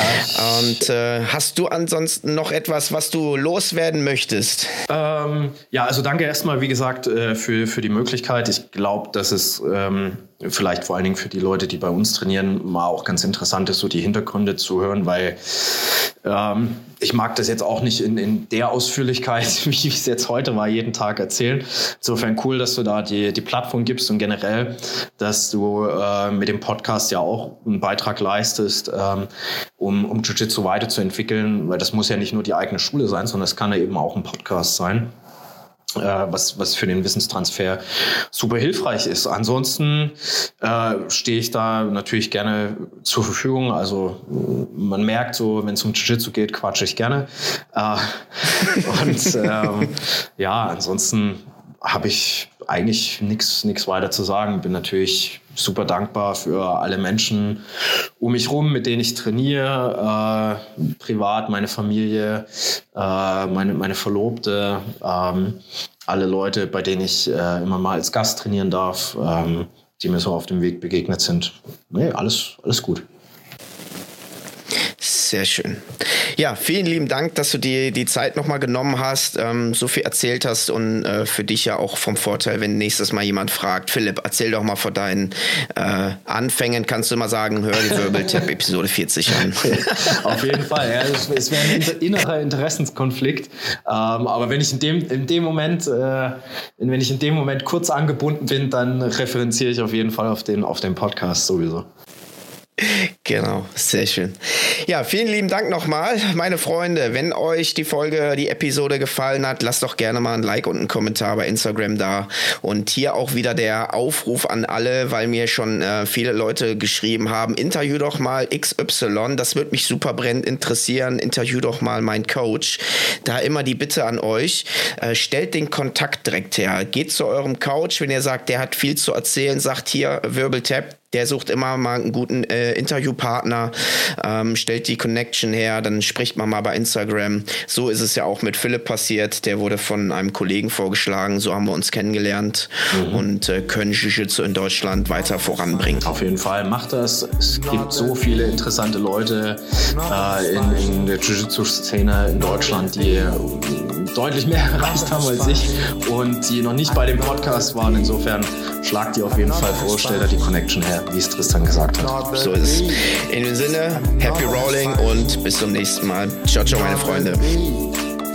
Another Hespagin, another day, another Hespagin, another day, another Hespagin.